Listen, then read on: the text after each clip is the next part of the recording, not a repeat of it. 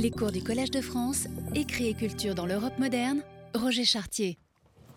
Bien, bonjour. Nous allons donc pour ce dernier euh, cours le diviser en deux parties. La première, ce serait de terminer l'analyse qui nous a conduit euh, depuis le commencement de euh, l'affectation contraire de la sprezzatura à la curiosité, traduction pour du mot dans certaines langues, l'espagnol ou l'anglais, puis de la curiosité à l'oisiveté à travers un certain nombre de définitions de dictionnaires ou de textes du siècle d'or, et de l'oisiveté à la lecture. Ça sera la première partie. Et dans la deuxième partie, je voudrais présenter un texte qui est un peu une illustration de ce lien entre curiosité et oisiveté et qui est un petit travail récent que j'ai fait sur le chapitre 6 de Don Quichotte. Mais alors d'abord revenons au propos où nous l'avons laissé euh, la fois dernière et qui était de voir cette tension existant entre euh, la définition de la lecture comme euh, lecture silencieuse, lecture visuelle, lecture euh, individuelle, et qui du coup était suspectée par ceux qui condamnaient les mauvaises lectures ou bien utilisée par ceux qui voulaient abolir dans la fiction la différence entre le monde du texte et le monde du lecteur, et qui donc était une première modalité de la lecture qui euh, s'impose dans toute l'Europe de la première modernité. Et là, nous avions suivi des exemples dans le cas du, euh, du siècle d'or et l'utilisation, par exemple, par Cervantes de ce modèle pour euh, faire croyable ce qui est incroyable, ou faire que l'on accepte de suspendre son esprit de critique euh, face à une fiction, ce qui était le cas euh, du colloque des chiens inscrit à l'intérieur d'une autre nouvelle exemplaire, euh, le mariage trompeur. J'étais arrivé là pour montrer que, pour autant, il ne fallait pas supposer que ce mode nouveau de lecture, qui est lecture silencieuse, lecture de l'imprimé et lecture en langue vulgaire, faisait disparaître d'autres modalités plus anciennes et toujours vivantes. La première étant par rapport à la lecture euh, silencieuse, la persistance des multiples formes des euh, lectures oralisées, en rappelant que euh, dans le premier dictionnaire de la langue espagnole, le Tesoro de Covarrubias de 1611, le mot lire est toujours associé à une forme ou une autre de lecture à haute voix à l'université pour enseigner les rudiments ou euh, encore, euh, dans le sens, le le sens premier, euh, la manière de prononcer les lettres qui sont inscrites sur le papier. Et à partir de cette, ce constat, j'étais entré dans des séries d'exemples qui pouvaient montrer cette persistance des pratiques de la lecture à haute voix, à la fois une persistance que l'on peut noter dans certains emplois du verbe l'air qui, seulement quand il est euh, désignant une lecture silencieuse, euh, euh, quand il désigne une lecture silencieuse, doit être, on doit lui ajouter une expression qui montre qu'il s'agit d'une lecture silencieuse. C'était le cas de Lope de Vega, qui était l'inverse de Cervantes, dans lequel l'air est en général, lorsqu'il n'y a rien d'autre après le verbe lecture en silence, et c'est lorsque la lecture est oralisée que Cervantes le euh, précise, et aussi montrer que, d'une part, dans euh, le répertoire des genres discursifs et des pratiques sociales, on rencontrait cette lecture à haute voix, et on la rencontrait pour des genres auxquels on ne l'attend plus,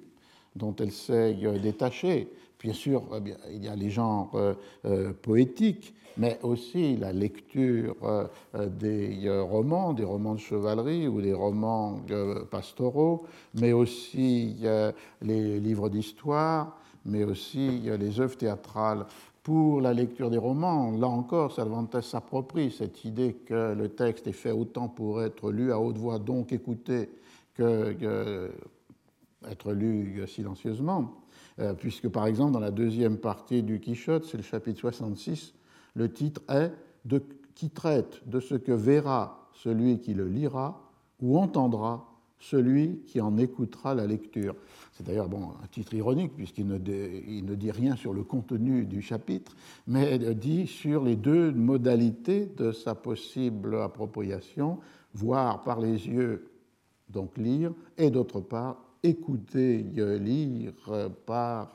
euh, quelqu'un d'autre. Et dans le cas de Joseph Théâtral, j'avais rappelé que cette immense euh, œuvre qu'est la Célestina, avec un premier acte d'un premier auteur, 16 actes en 1502, et puis plus tard, à partir des années 1520, 20 actes, n'était sûrement pas faite pour être représentée, mais était faite pour être lue à haute voix par un lecteur pour les autres, soit dans des formes de sociabilité ou à tour de rôle, éventuellement les auditeurs deviennent lecteurs.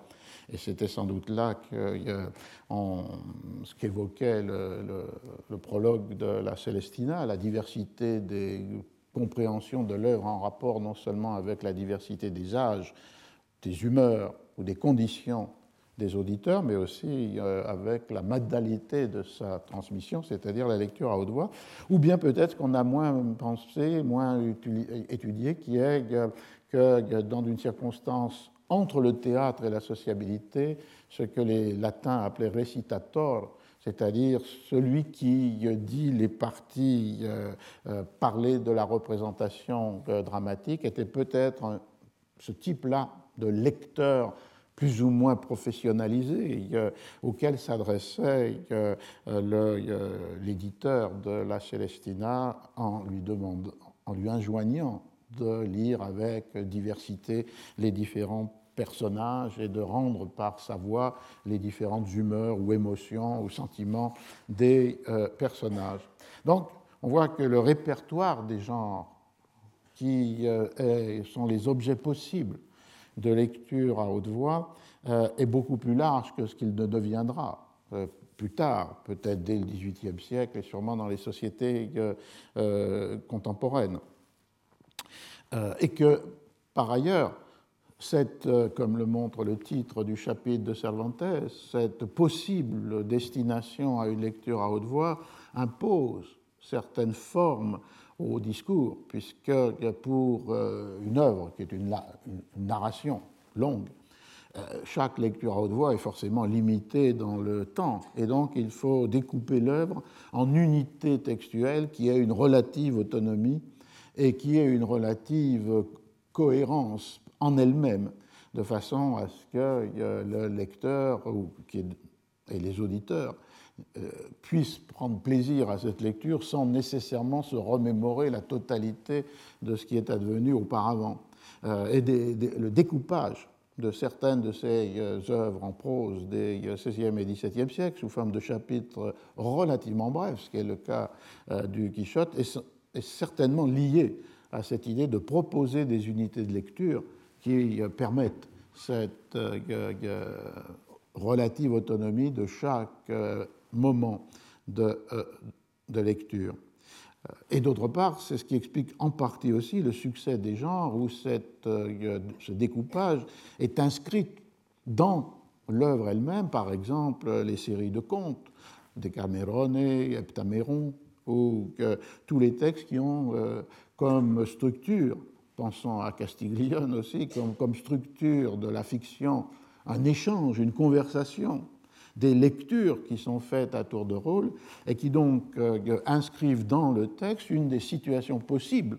de sa circulation et de sa réception, puisque des lecteurs de chair et d'os pourront incarner, donner vie à ces lecteurs de papier, mais dans les mêmes conditions, c'est-à-dire avec des unités de discours qui soient suffisamment fermées et brèves pour permettre cette lecture à haute voix. D'autre part, la lecture à haute voix n'est pas seulement euh, présente, s'emparant d'une pluralité de genres, par exemple, dans le siècle d'or, mais pas seulement,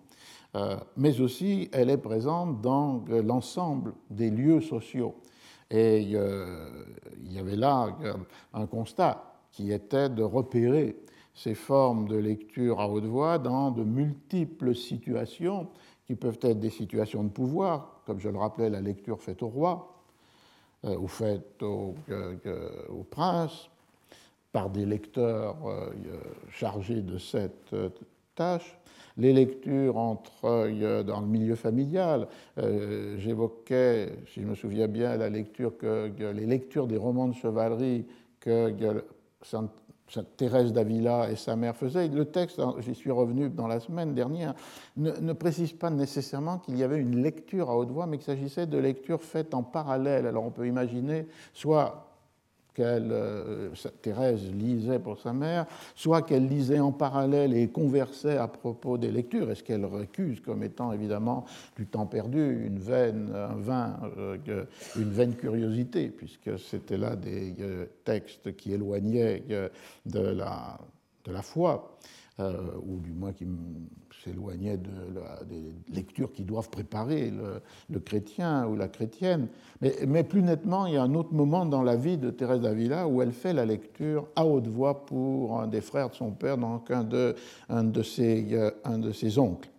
Euh, et puis il y a ces lectures faites pour passer le temps dans de multiples lieux euh, du monde euh, social, dans le voyage, dans l'auberge. Et c'était là, dans le chapitre 59 de la seconde partie de Don Quichotte, lorsque deux nobles, Don Jerónimo et Don Juan, se rencontrent dans une auberge, ils attendent qu'on leur apporte leur repas, et c'est là où le, un des un des,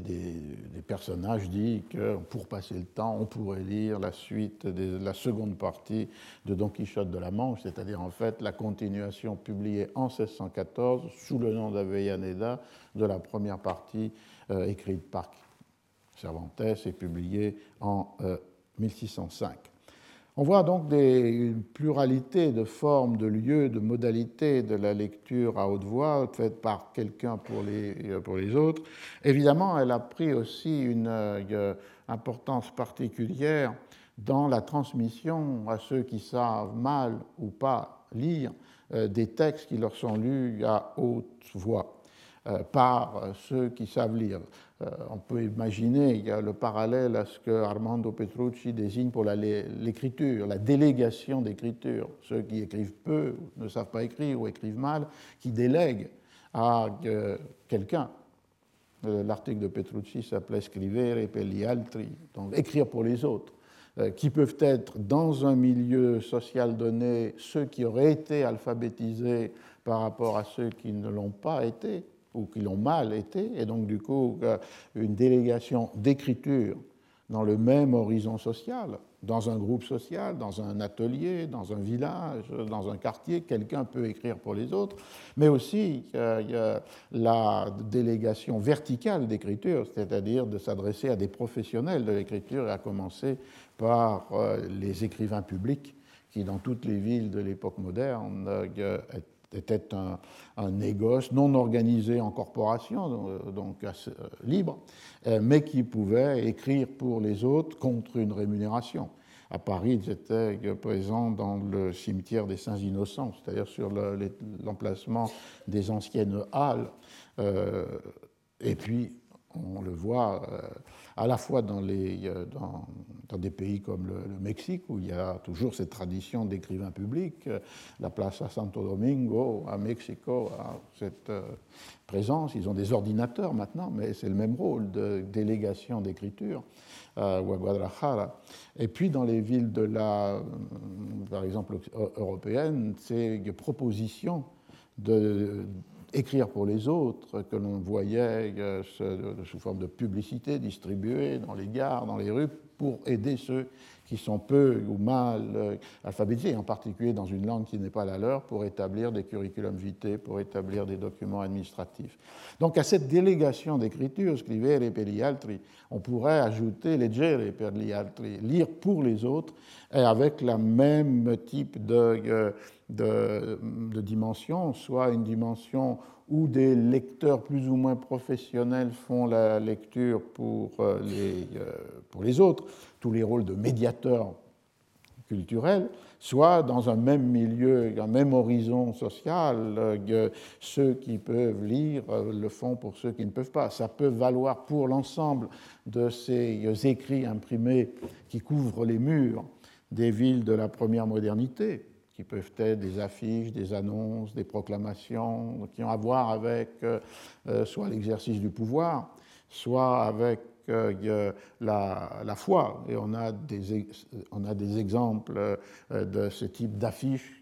dans le monde protestant, par exemple dans le monde luthérien, qui explique avec images et textes les, fondements de la, de la réforme. Ça peut avoir aussi un effet pour les conflits politiques. Et l'on a pu voir, par exemple, pour les Mazarinades en France, tous ces pamphlets qui ont été écrits contre Mazarin pendant euh, les années de la Fronde, que le même texte pouvait parfois être publié comme un pamphlet et comme une affiche que l'on colle contre le, contre le mur. Il y a donc cette délégation d'écriture pour tous les matériaux écrits qui couvrent les euh, murs de, euh, des villes, marquant l'exercice du pouvoir, le commandement, marquant la, lutte, le conflit, la controverse politique ou euh, religieuse. Et d'autre part, c'est cette forme-là que l'on doit supposer pour comprendre la diffusion massive de tout ce que l'on a appelé littérature populaire dans les villes particulièrement de la première modernité, que, euh, depuis euh, le monde ibérique avec euh, les pliegos sueltos et le monde français, la bibliothèque bleue, ou les occasionnels préalablement, ou encore dans le monde anglais, la circulation des ballades ou des chapbooks, les livres tous, ces trois cas impliquant une vente par colporteur et d'autre part impliquant euh, euh, une circulation au-delà des milieux alphabétisés, même si, euh, y compris pour l'Espagne, les pourcentages d'alphabétisés qui sont difficiles à établir traduisent une réalité d'une possibilité d'un accès dans les milieux populaires à l'écrit. Mais reste en dehors de cet accès une grande partie de la population et la lecture à haute voix est la manière de faire circuler au-delà du monde des alphabétisés euh, ces euh, textes. Euh, il y avait ce texte que je vais citer une autre fois, qui est le texte lorsque dans la dans le Quichotte, les personnages se rencontrent tous dans l'auberge de Juan Palomeque. C'est un moment important parce que dans cette auberge, des voyageurs ou un voyageur a laissé à la fois un texte, des, des livres et un manuscrit. Ce manuscrit rapport avec notre cours, c'est les trois chapitres qui composent la nouvelle du curieux impertinent, euh, ce défi lancé par euh, un marié à son meilleur ami de séduire sa femme, et qui est euh, une histoire inscrite à l'intérieur de l'histoire. puisqu'il s'agit, elle se passe en Italie, les personnages n'ont rien à voir avec les personnages du Cette, cette nouvelle du curieux impertinent est lue dans la fiction par le curé aux autres euh, protagonistes du Quichotte qui sont assemblés pour écouter cette lecture. Un de ces effets de dédoublement de Cervantes, puisque le lecteur de chair et d'os euh, est comme dans la position de quelqu'un qui écoute le curé de la fiction lire euh, la nouvelle du curieux impertinent. Et puis les, deux, les livres laissés par ce voyageur, en dehors de ce dossier euh, de ce manuscrit de la nouvelle du curieux impertinent étaient deux livres de chevalerie et un, une chronique, la chronique du grand capitaine Gonzalo Hernández de Córdoba, et les deux livres de chevalerie, le Félix Marce de Hyrcanía et Don Cirongilio de Tracilla. Et là aussi, c'est une appropriation collective qui est faite de euh, ces deux livres, et en particulier des deux des deux romans de euh, euh, chevalerie, euh, ce que décrit l'aubergiste, après que la conversation se soit engagée sur la signification que chacun donne à ces, à ces romans. Il y a une, une, conscience, j'y reviendrai à la fin, une conscience très aiguë dans les, dans les textes espagnols du siècle d'or, sans doute plus que dans d'autres littératures de la pluralité des sens qui sont donnés à un même texte par euh, différents lecteurs. Euh, et cette conscience qui est un peu anticipant sur euh, la théorie de la réception, comment le lecteur donne de la signification à un texte, à la fois une signification qui n'est pas nécessairement inscrite dans le texte, qui n'est pas nécessairement la volonté de l'auteur, mais qui d'autre part a ses propres contraintes ou conventions, c'est-à-dire euh, la,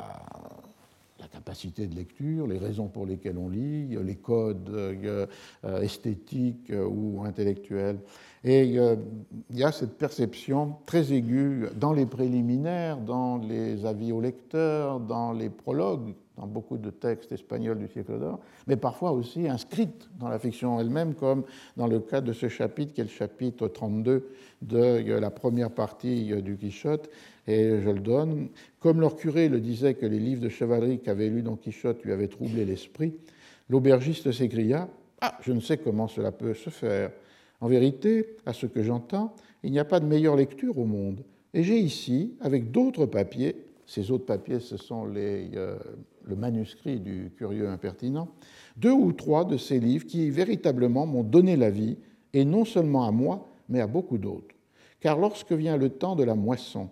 Bien des moissonneurs se rassemblent ici les jours de fête, et il y en a toujours un parmi eux qui sait lire. Il prend alors un de ses livres et nous nous mettons à plus de trente autour de lui et restons à l'écouter avec tant de plaisir qu'il nous ôte mille cheveux blancs. Du moins, je puis dire de moi que lorsque j'entends parler de ces coups d'épée furibonds et terribles qui vous appliquent les chevaliers, il me prend envie d'en faire autant et je voudrais les écouter nuit et jour. Et donc on voit que d'une part, il y a dans cette euh, référence au témoignage de l'aubergiste Juan Palomeque euh, cette idée d'une délégation de lecture euh, horizontale. Dans les moissonneurs, il y en a toujours un ou un autre suffisamment alphabétisé pour pouvoir faire la lecture, à partir d'ouvrages qu'il ne possède pas, mais que le voyageur a laissé dans, anonyme, a laissé dans l'auberge, ces deux romans de euh, chevalerie. Et d'autre part, on voit qu'il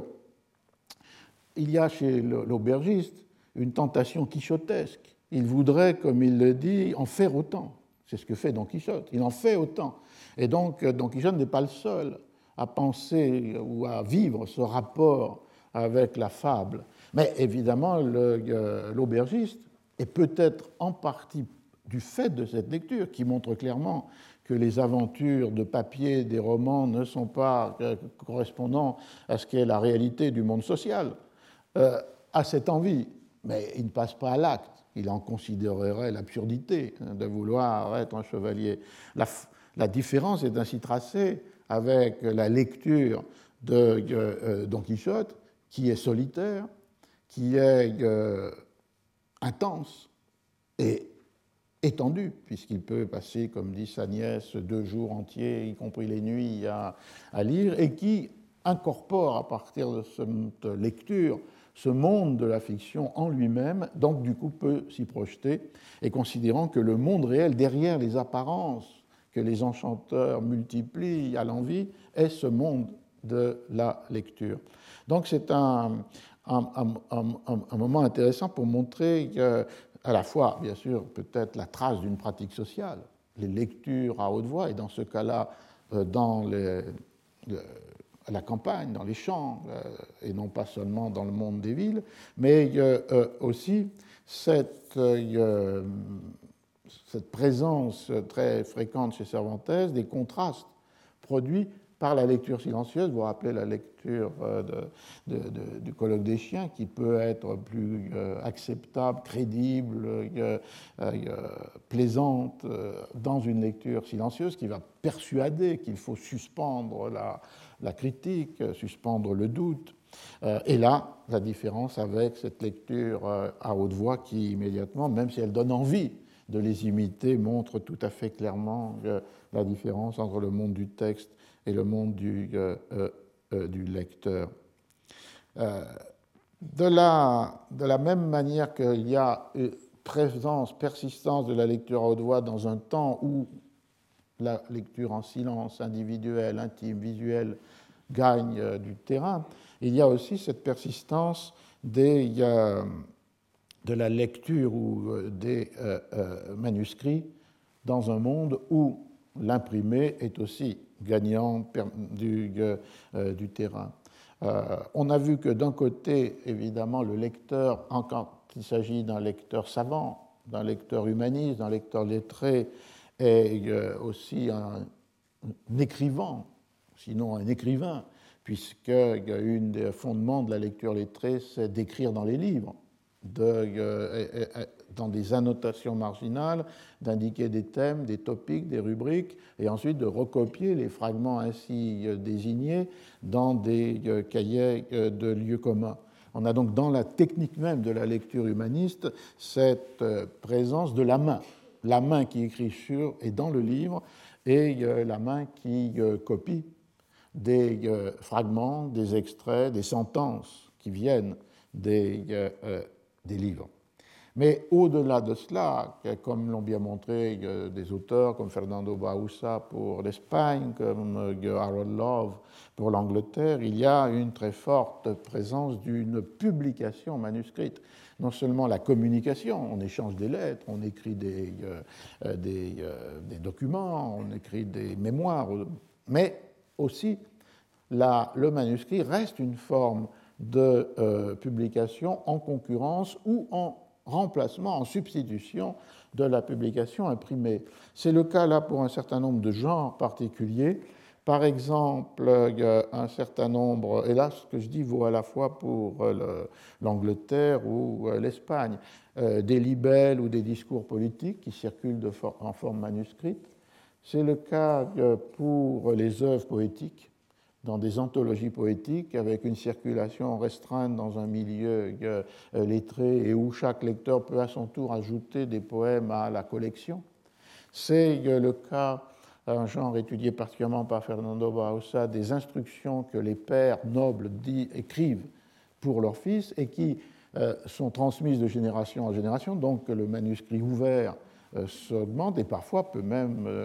se terminé par une publication euh, imprimée. C'est le cas pour les partitions musicales, qu'il était souvent plus meilleur marché de copier ou faire copier à la main que d'imprimer avec les techniques qui étaient complexes euh, pour imprimer les, euh, les, partitions. Si vous utilisez pour une partition les caractères mobiles, il y a à la, des incertitudes, puisque est-ce que le caractère mobile correspond à une note que vous placez sur une portée déjà imprimée, mais le résultat peut être une sorte de, déséquilibre et la notation ne devient pas complètement lisible, ou bien est-ce que le caractère mobile, c'est un fragment de la portée plus la note? C'était l'invention d'Athénian à Paris au milieu du XVIe siècle. Mais là encore, il peut y avoir, on peut le voir dans des partitions, euh, des petits décalages. Et donc, du coup, on avait décidé assez tôt au XVIIe siècle que les partitions devaient être gravées y compris le texte lorsqu'il s'agissait de partitions où il y avait des paroles, des airs chantés. Euh, mais tout cela était ou techniquement ou économiquement assez euh, coûteux, et donc la copie manuscrite de euh, partitions est restée une habitude. Et Rousseau était un copiste aussi de musique dans le premier temps de, son existence. Donc il y a tout un ensemble de, tout un ensemble de, genres qui trouvent dans la publication manuscrite des raisons importantes pour la faire survivre. D'une part parce que le manuscrit, à l'inverse du livre imprimé, est ouvert, et donc une continuité peut être donnée, soit poétique, soit dans les instructions nobiliaires. Euh, et du coup, c'est une écriture à plusieurs mains et en plusieurs moments. Et puis, c'est évidemment une écriture qui peut favoriser la circulation de la clandestinité. Euh, la publication manuscrite a été euh, euh, très importante pour les textes hérétiques ou hétérodoxes, avec des, moments clés, par exemple la publication des libertins érudits au début du XVIIe siècle en France, ou bien au XVIIIe siècle les manuscrits les plus hétérodoxes de l'athéisme ou euh, euh, de la, des lumières les plus radicales. Donc il y a toutes ces raisons qui font que, la publication manuscrite reste un point, une, forme importante de publication des textes entre le XVIe et euh, le XVIIIe siècle. certes, il faut la situer à l'intérieur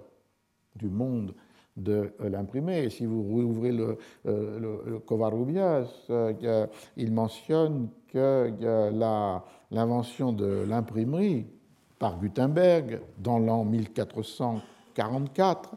a, comme le dit le dictionnaire, changé la condition des euh, escribanos, de ceux qui écrivent à la main et qui, euh, antérieurement et avant qu'il y eût l'imprimerie, gagnaient leur vie à écrire et à copier des livres. Donc effectivement, il y a eu avec l'imprimerie euh, l'effacement d'une pratique d'écriture et de publication. D'autant que, euh, très rarement les anciens stationnaires, c'est-à-dire ceux qui étaient euh, des maîtres ou des,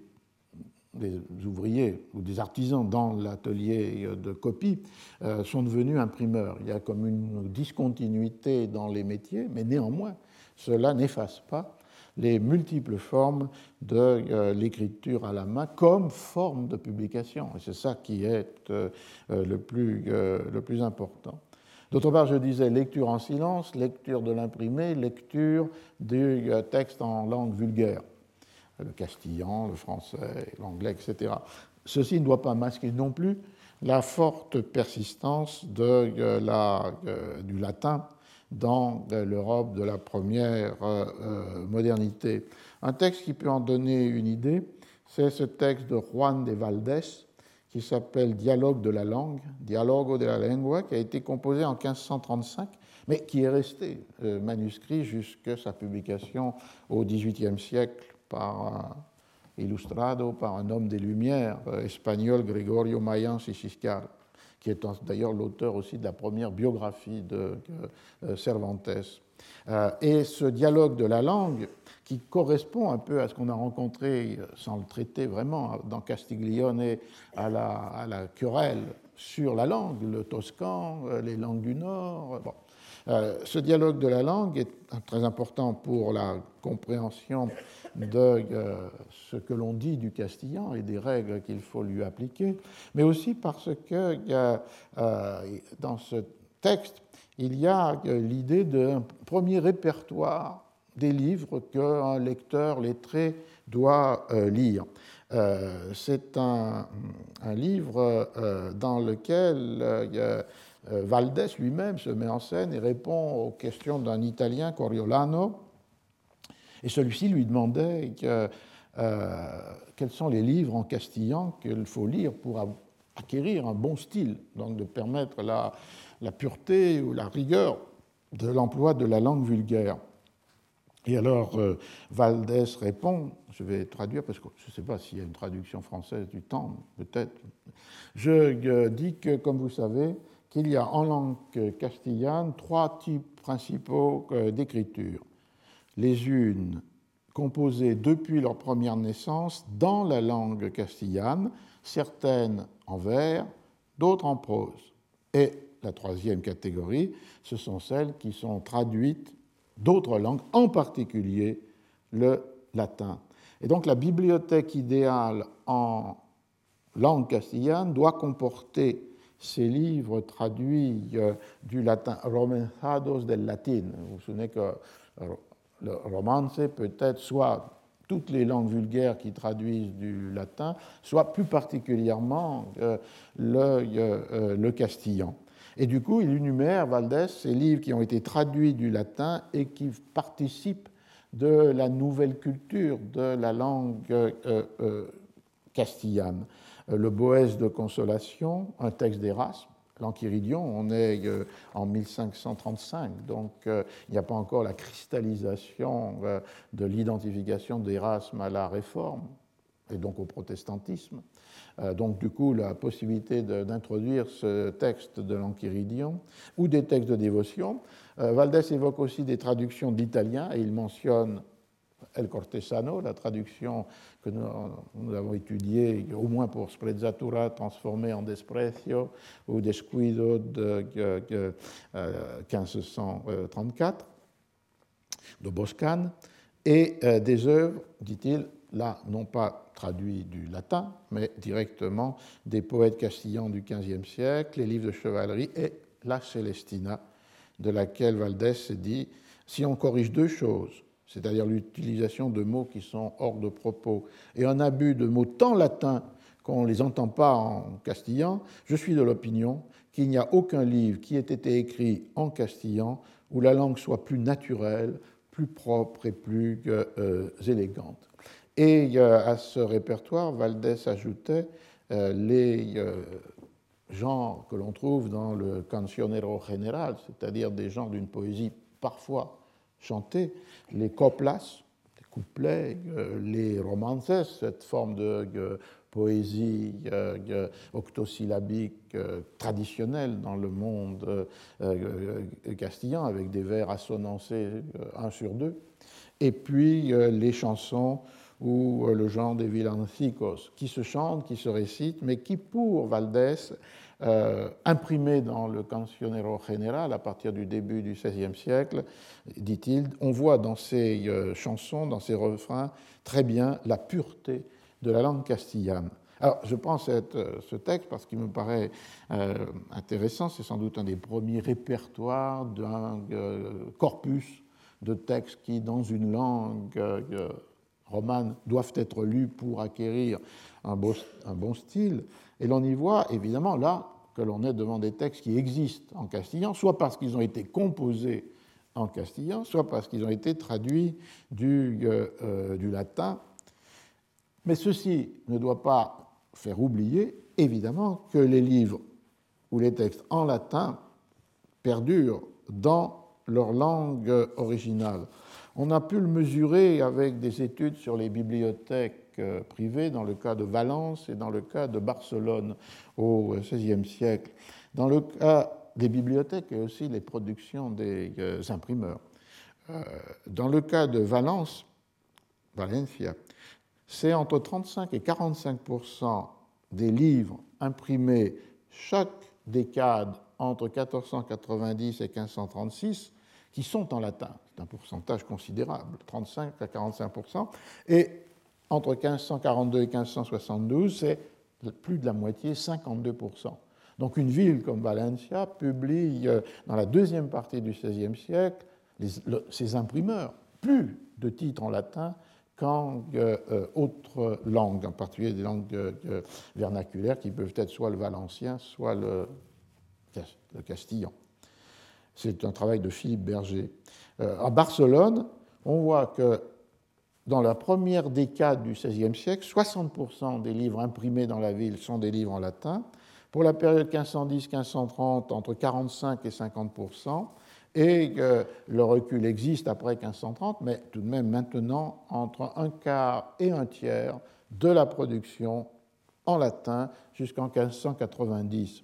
Et l'on voit qu'au XVIe euh, siècle, bien sûr, il y a un progrès du castillan, et qu'il se fait aux dépens du latin, mais qu'il se fait aussi aux dépens euh,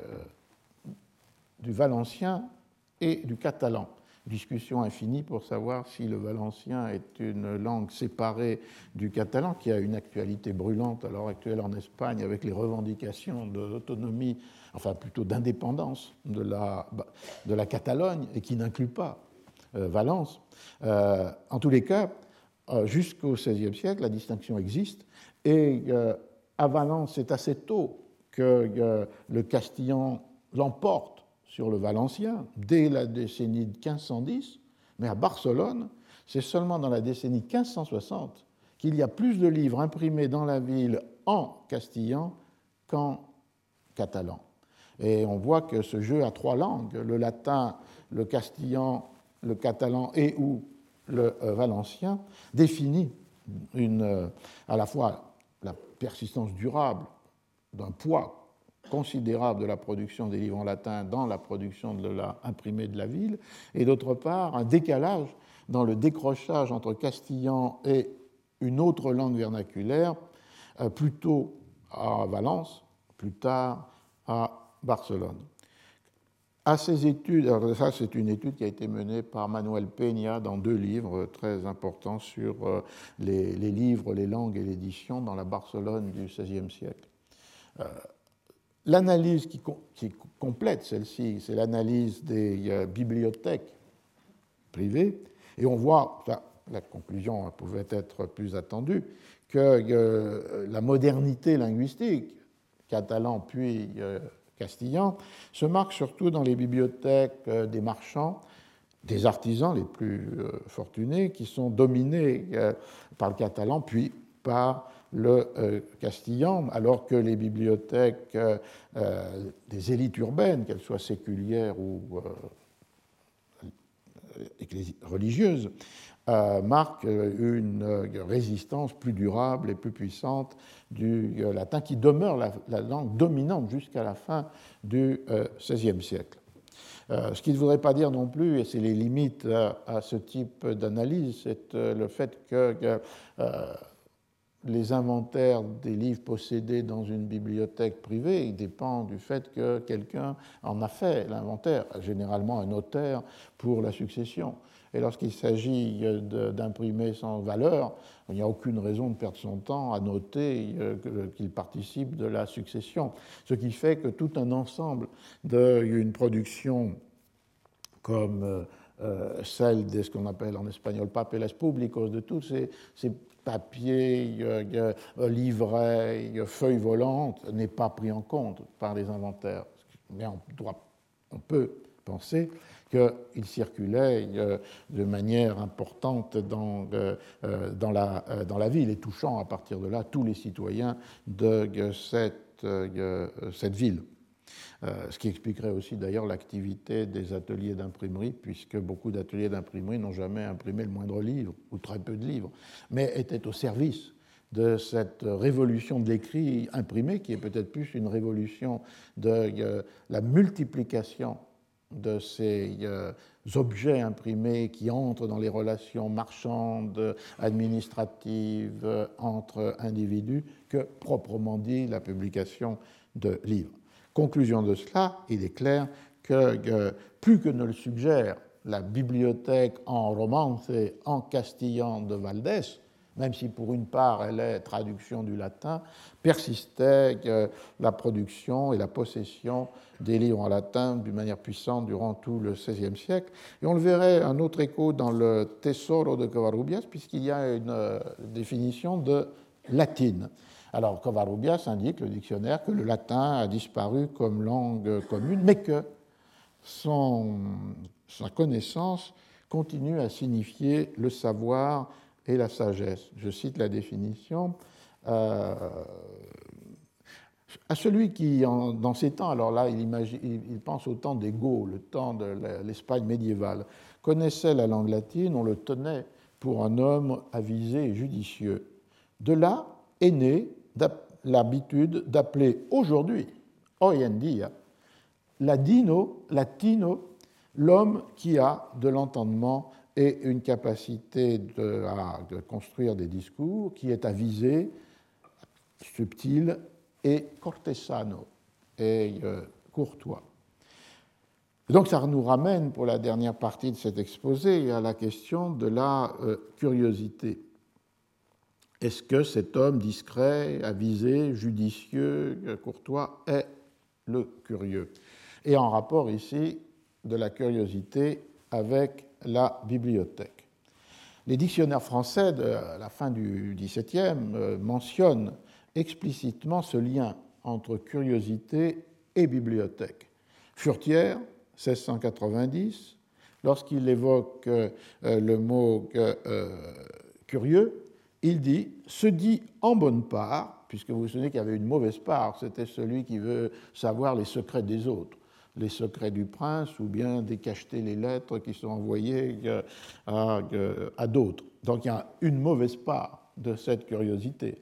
chez Furtière. Elle n'est plus nécessairement marquée du sceau de la condamnation chrétienne, mais elle est un défaut, un vilain défaut de vouloir s'occuper de ce qui ne vous regarde pas. Mais, dit-il, se dit en bonne part de celui qui a désir d'apprendre, de voir les bonnes choses, les merveilles de l'art et de la nature. Et il donne comme exemple, c'est un curieux qui a voyagé par toute l'Europe, un curieux qui a feuilleté tous les bons livres, tous les livres rares. Et euh, du coup, on a un déplacement de la curiosité comme attitude à la curiosité comme qualité, puisque certains livres vont être eux-mêmes qualifiés de curieux. Ce livre est curieux, c'est-à-dire rare, ou contient bien des choses singulières que peu d'hommes savent.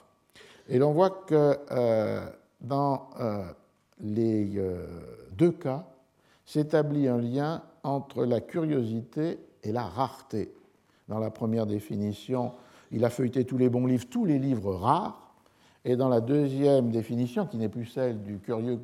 lecteur, ou du lecteur curieux, mais qui est celle du livre curieux, il est dit la même chose,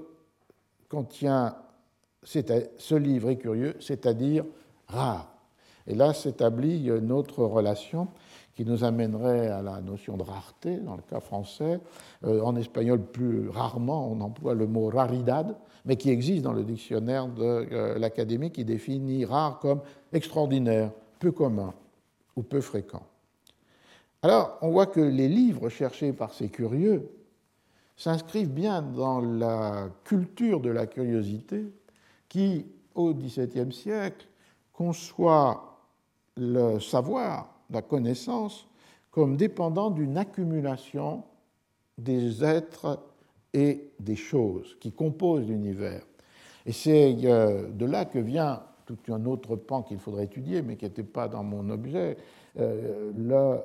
la caractéristique du cabinet de curiosité, puisque le cabinet de curiosité est un véritable microcosme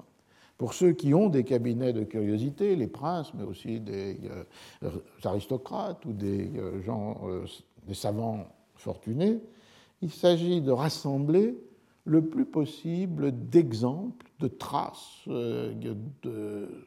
la nature ou de de la civilisation. Il s'agit donc de donner une première place à des singularités rares, uniques. D'abord parce que, à travers ces objets naturels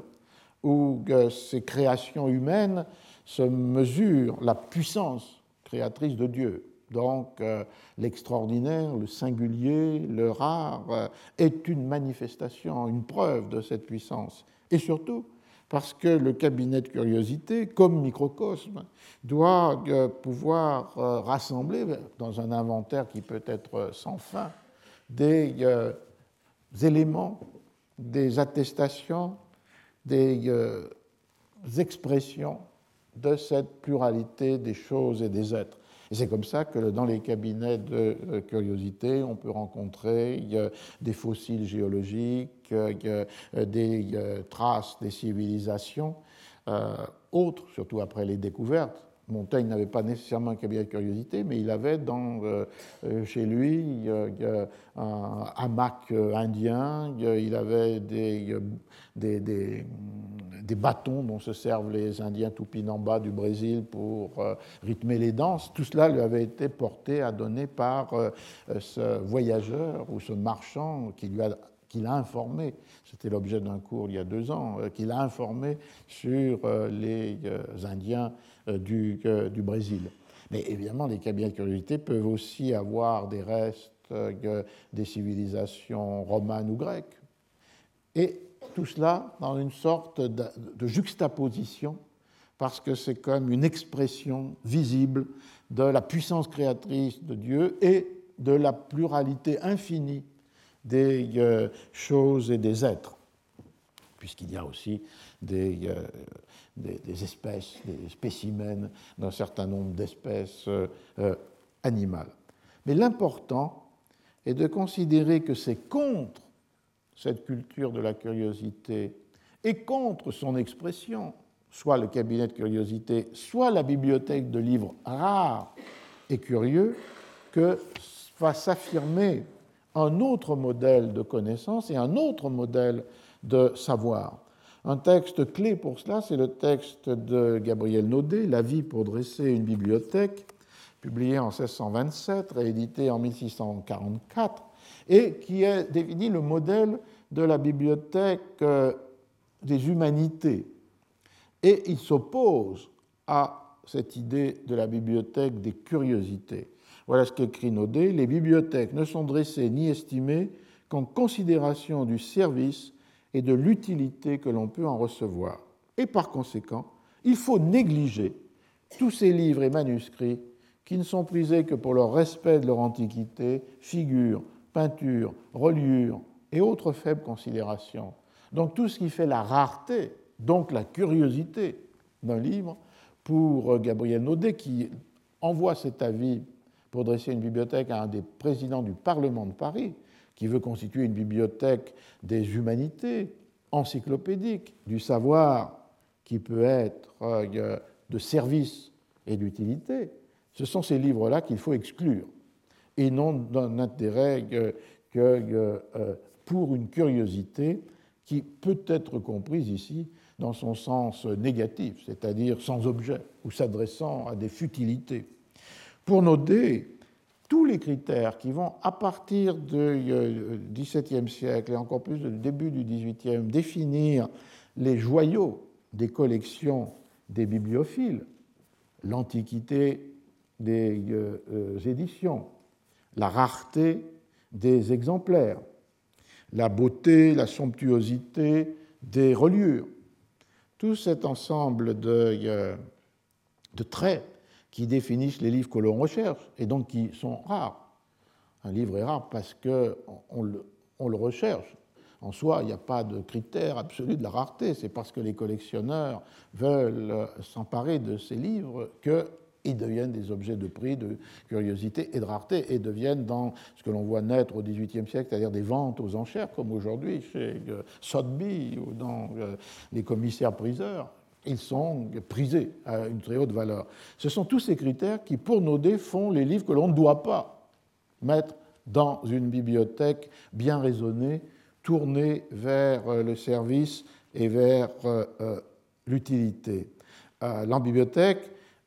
est une bibliothèque qui a une visée encyclopédique et qui doit organiser, selon l'ordre des facultés et des euh, connaissances, pouvoir se vouer à l'usage du public. C'est-à-dire la bibliothèque d'un particulier doit être ouverte au public, au public des savants, au public des lettrés, au public euh, de ceux qui en auront euh, usage. On voit que, du coup, euh, euh, ce modèle-là de la bibliothèque s'oppose à la culture de la curiosité et de la rareté. Et euh, cette,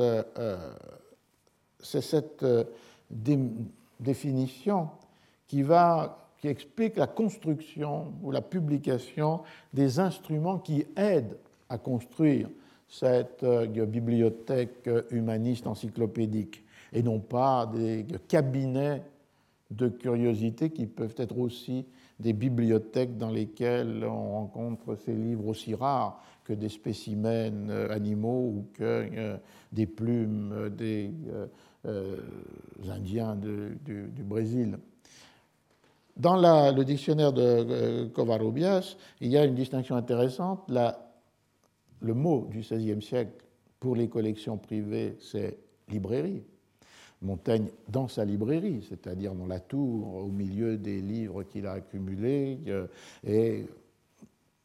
lui-même soustrait à cette pratique des lieux communs, copiant directement dans les essais des, extraits qu'il rencontre dans les livres qu'il peut aller prendre euh, contre les murs de sa bibliothèque. Un autre point très intéressant dans la librairie de Montaigne, c'est le fait qu'il avait fait peindre sur euh, les, poutres du, euh, du, toit, enfin du, plafond, toute une série de textes latins et qu'on voit un autre usage de ces écritures exposées. Là, elles étaient exposées pour son propre regard, mais elles étaient sorties des livres pour être données à voir sur un autre, support qui ouvre toute une autre réflexion sur ces écritures données à voir sur des euh, supports qui sont euh, les murs euh, ou que, dans ce cas-là les,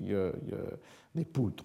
Bon, Libreria ou librairie, ça désigne la bibliothèque des particuliers, et Covarrubias dit quand une libreria, une librairie est publique, on euh, la nomme bibliothèque. bibliothèque. Et du coup, il y a ces trois types d'instruments qui permettent de construire ces euh, bibliothèques. C'est d'abord des répertoires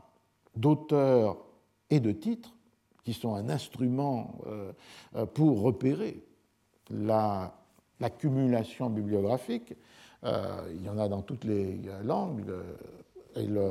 Pour le cas de la. En Espagne, il y en a au moins deux. L'une qui est en latin, la Hispanie Bibliotheque, qui est publiée en 1608 euh, à Francfort, et une autre qui est en espagnol, Epitome de una biblioteca oriental y occidental de Pinello, qui est Madrid 1629. Donc, c'est bibliothèques sans murs. J'avais une fois écrit un essai sur ce thème, les bibliothèques sans murs, c'est-à-dire des bibliothèques où des titres et des auteurs sont couchés sur le papier, euh, commençant par celle de Gessner pour les textes latins et, euh, grecs, et puis ensuite dans toutes les langues euh, romanes avec des équivalents en France, les deux grands monuments sont la bibliothèque de la Croix du Maine et du Verdier dans les années 1580. Et on voit en Espagne plutôt décalé vers les premières moitiés, le premier tiers du XVIIe euh, euh, siècle. Deuxième instrument, les catalogues de bibliothèques célèbres qui euh, deviennent des textes imprimés et qui donnent des modèles à imiter. Et puis, troisième élément, des des méthodes, un peu comme l'avis de Naudet, avis pour dresser euh, une euh, bibliothèque. En Espagne, en latin, il y a en 1631 un livre publié par Francisco de Araos qui s'appelle De Bene Disponenda Bibliotheca, de la manière de bien disposer une bibliothèque. Alors donc, là, ce sont des, des, guides pratiques en quelque sorte, et ce texte espagnol de 1631 explique pourquoi il a choisi le petit format in octavo, il l'a fait, je cite, je traduis, pour pouvoir tenir facilement dans la main et le porter avec une commodité suffisante là où on veut, pendant qu'on travaille à la formation d'une bibliothèque. Donc c'est euh, réellement un guide pour aller peut-être chez un libraire pour repérer euh, certains titres, ou quand on range les livres pour savoir dans quelle catégorie il faut les euh, organiser. Araos avait prévu 15 catégories euh, pour ranger les différents livres, sans que ce soit nécessairement un répertoire euh, euh, fermé, de façon à construire une collection de livres, je le cite, qui était digne d'être là, d'être étudié et qui manifestait un bon équilibre dignos de ubicación, estudio y ponderación. Et l'on voit qu'on est évidemment dans un modèle proche de celui de Naudet et loin de euh, la curiosité qui veut s'emparer des livres euh, rares. Pourquoi ces instruments et pourquoi euh, ces constructions de bibliothèques? Je pense que parce qu'on retrouve là les deux angoisses contradictoires que l'on rencontre dans le rapport avec la culture écrite dans la première modernité, mais peut-être même aujourd'hui encore. La première euh, anxiété est l'anxiété, la crainte de la perte, de la disparition, de l'oubli. Et à l'époque de la Renaissance, c'est cette crainte qui a, euh, ou cette euh, inquiétude, qui a inspiré la recherche des textes anciens. Retrouver les états les plus anciens des textes grecs et latins Ensuite, la copie et l'impression de différentes manières de tout ce corpus ancien, euh, aussi bien que les textes des euh, corpus ou corpora juridiques, que euh, les textes des pères et des docteurs de l'Église, les textes des auteurs grecs et, romains, ce qui explique sans doute aussi le poids du texte en latin dans la production du livre, puisque là il s'agit de donner à des éditions corrigées, contrôlées et donc successives au texte de cette tradition récupérée, ou bien encore la constitution des bibliothèques qui toutes étaient euh, obsédées par le modèle impossible à euh, réaliser, mais toujours comme un horizon de la bibliothèque, c'est-à-dire une bibliothèque universelle une bibliothèque euh, où euh, on rencontre tous les livres. Euh, ce qui était le modèle des bibliothèques royales, des, modèles, des bibliothèques princières, par exemple la, bibliothèque de l'Escorial en Espagne, la bibliothèque Laurentina de Philippe II, qui devait, dans ses 64 catégories bibliographiques, enfermer tous les savoirs de l'humanité, y compris ceux qui étaient prohibés, puisqu'ils avaient été condamnés par les index ou l'Inquisition. Donc il y a là sur une, angoisse qui est que celle du manque, que quelque chose manque dans le tissu de la civilisation, quelque chose qui a été, mais qui a disparu et qu'il faut récupérer, qu'il faut retrouver. Et toutes ces initiatives s'appuient sur cette, euh, ce premier désir. Mais face à cela, il y a comme son pendant, c'est-à-dire une autre anxiété, une autre inquiétude, qui est celle de euh, la peur face à l'excès incontrôlable, face à une abondance confuse, face à non pas un ordre du discours, comme disait le philosophe, mais un désordre des livres. Et donc, du coup, il s'agit de trouver des moyens d'établir cet ordre, d'éviter cette profusion euh, inquiétante et de euh, donner une, une raison à cette accumulation de textes qui s'est multipliée avec euh, la publication euh, imprimée. Et l'on voit que dans toute l'Europe, cette seconde inquiétude, cette seconde peur euh, explique la constitution de ces bibliothèques sans mur, c'est-à-dire les répertoires de tous les livres, de tous les auteurs d'une nation qui peut être définie soit par sa langue, les livres en français, les livres en castillan, soit par euh, sa souveraineté. Euh, et donc, un des éléments, un autre élément, la proposition de ces bibliothèques euh, idéales avec les guides pour les construire. Donc, en gros, établir un ordre du discours qui s'oppose aux curiosités désordonnées. Vous vous souvenez que c'est un mot qui était souvent lié avec le thème de curiosité. Les curiosités désordonnées euh, des curiosos, des, euh, curieux. C'est cette tension entre l'anxiété de la perte et la crainte de l'excès qui peut euh, expliquer finalement l'ambivalence en face de la curiosité durant les premiers siècles de la modernité. Cette curiosité s'est évidemment affirmée comme un élément essentiel, un instrument essentiel de la conquête de la connaissance même à l'intérieur des doubles limites, celle des secrets de Dieu, les arcana dei, celle des secrets des princes, les arcana imperii. Euh, mais c'est contre cette euh, affirmation de Saint Paul, le fameux noli altum sapere, ne pas connaître ce qui est trop haut pour l'entendement humain et ce qui doit lui rester caché, que se sont construites toutes les euh, expressions de cette culture de la euh, curiosité, aussi bien dans la matérialité des euh, cabinets que dans les accumulations des textes grâce aux collections de livres. Il s'agit d'accéder à la représentation, à l'interprétation, à la connaissance des singularités infinies de la nature et du passé.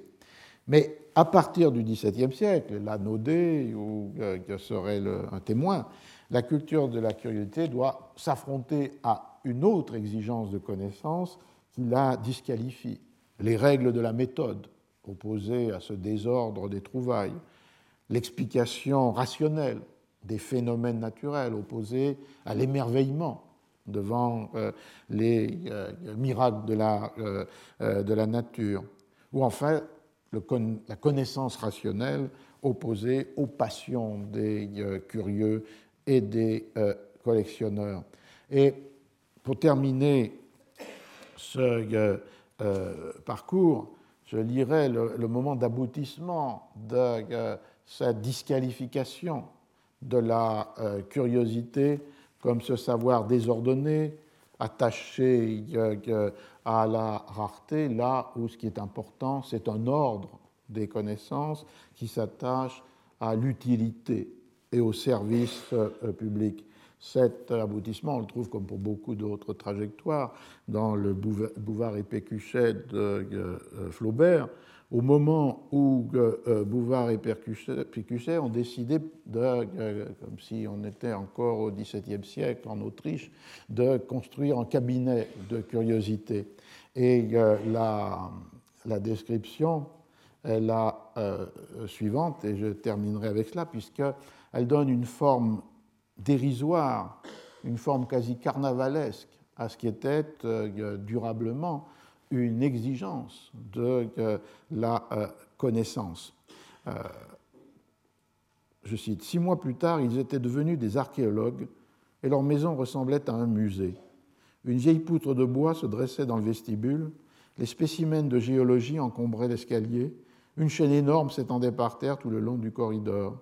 Ils avaient décroché la porte entre les deux chambres où ils ne couchaient pas et condamné l'entrée extérieure de la seconde pour faire de ces deux pièces qu'un même appartement. Quand on avait franchi le seuil, on se heurtait à une auge de pierre, un sarcophage gallo-romain, puis les yeux étaient frappés par la quincaillerie. Contre le mur en face, une bassinoire dominait deux chenets et une plaque de foyer qui représentait un moine caressant une bergère. Sur des planchettes tout autour, on voyait des flambeaux, des serrures, des boulons, des écrous. Le sol disparaissait sous des tessons de tuiles rouges. Une table au milieu exhibait les curiosités les plus rares la carcasse d'un bonnet de cauchoise, deux urnes d'argile, des médailles, une fiole de verre opalin. Un fauteuil en tapisserie avait sur son dossier un triangle de guipure. Un morceau de côte de maille ornait la cloison à droite et en dessous des pointes maintenaient horizontalement une albarde, pièce unique. La seconde chambre où l'on descendait par deux marches renfermait les anciens livres apportés de Paris et ceux qu'en arrivant ils avaient découverts dans une armoire les vantaux en étaient retirés, il l'appelait la bibliothèque. Deux noix de coco, appartenant à Pécuchet depuis sa jeunesse, flanquaient sur la cheminée un tonneau de faïence que chevauchait un paysan. Auprès, dans une corbeille de paille, il y avait un décime rendu par un canard. Et on voit que c'est la même trajectoire qui conduit des lieux communs sublimes au dictionnaire des idées reçues et qui conduit de la culture, de euh, la curiosité à euh, cet assemblage hétéroclite et euh, ridicule des deux personnages. On peut s'en tenir là pour cette première partie avant d'entrer dans la bibliothèque d'un autre curieux, Don Quichotte, mais pour la brûler. Donc on peut reprendre à 11h12 si vous voulez, en prenant 5 minutes pour cela. Bien, mais nous pouvons faire entrer dans cet épilogue euh, du, euh, du, cours que je vais donner sous cette forme de commentaire d'un texte particulier, qui est le chapitre 6 du euh, Don Quichotte, pour deux raisons. la première, parce que c'est un petit travail récent. Francisco Rico veut faire une réédition de l'édition fameuse de son euh, Don Quichotte, euh, qui avait été publié pour la première fois par Critica euh, en 1998. Et chaque chapitre dans cette première édition avait un petit commentaire fait par un historien ou un critique littéraire. Et il m'a demandé de faire une nouvelle version pour ce chapitre 6, c'est-à-dire celui de l'examen de la bibliothèque de Don Quichotte et de, sa, de, son, de son bûcher fait par le curé et le barbier et d'autre part parce que si euh, on se souvient, le livre commence la première euh, page de la première, du premier chapitre, non seulement par la description de ce Hidalgo, dans un village de la Manche dont je ne veux me rappeler le nom, vivait il n'y a pas longtemps un gentilhomme de ceux qui ont une lance au râtelier, un bouclier antique, un maigre roussin et un lévrier chasseur, mais que presque immédiatement est évoqué Don Quichotte lecteur dans les termes suivants. Il faut savoir que notre gentilhomme, dans les moments où il était oisif, et donc on rencontre la première catégorie, ocioso, c'est-à-dire le plus clair de l'année, s'adonnait à lire des livres de chevalerie avec tant de goût et de plaisir qu'il en oublia presque entièrement l'exercice de la chasse et même l'administration de ses biens et sa curiosité et son extravagance en arrivèrent à un tel point qu'il vendit maintes arpents de labour pour acheter, afin de les lire, des livres de chevalerie, en sorte qu'il en apporta chez lui autant qu'il put s'en procurer. et entre tous, aucun ne lui semblait si beau que ceux que composa le fameux Feliciano de Silva, car la clarté de leur prose et l'enchevêtrement de leurs propos étaient pères à ses yeux. Avec ces belles raisons, le pauvre chevalier perdait le jugement, et il s'évertuait nuit et jour à les entendre et en décortiquer un sens,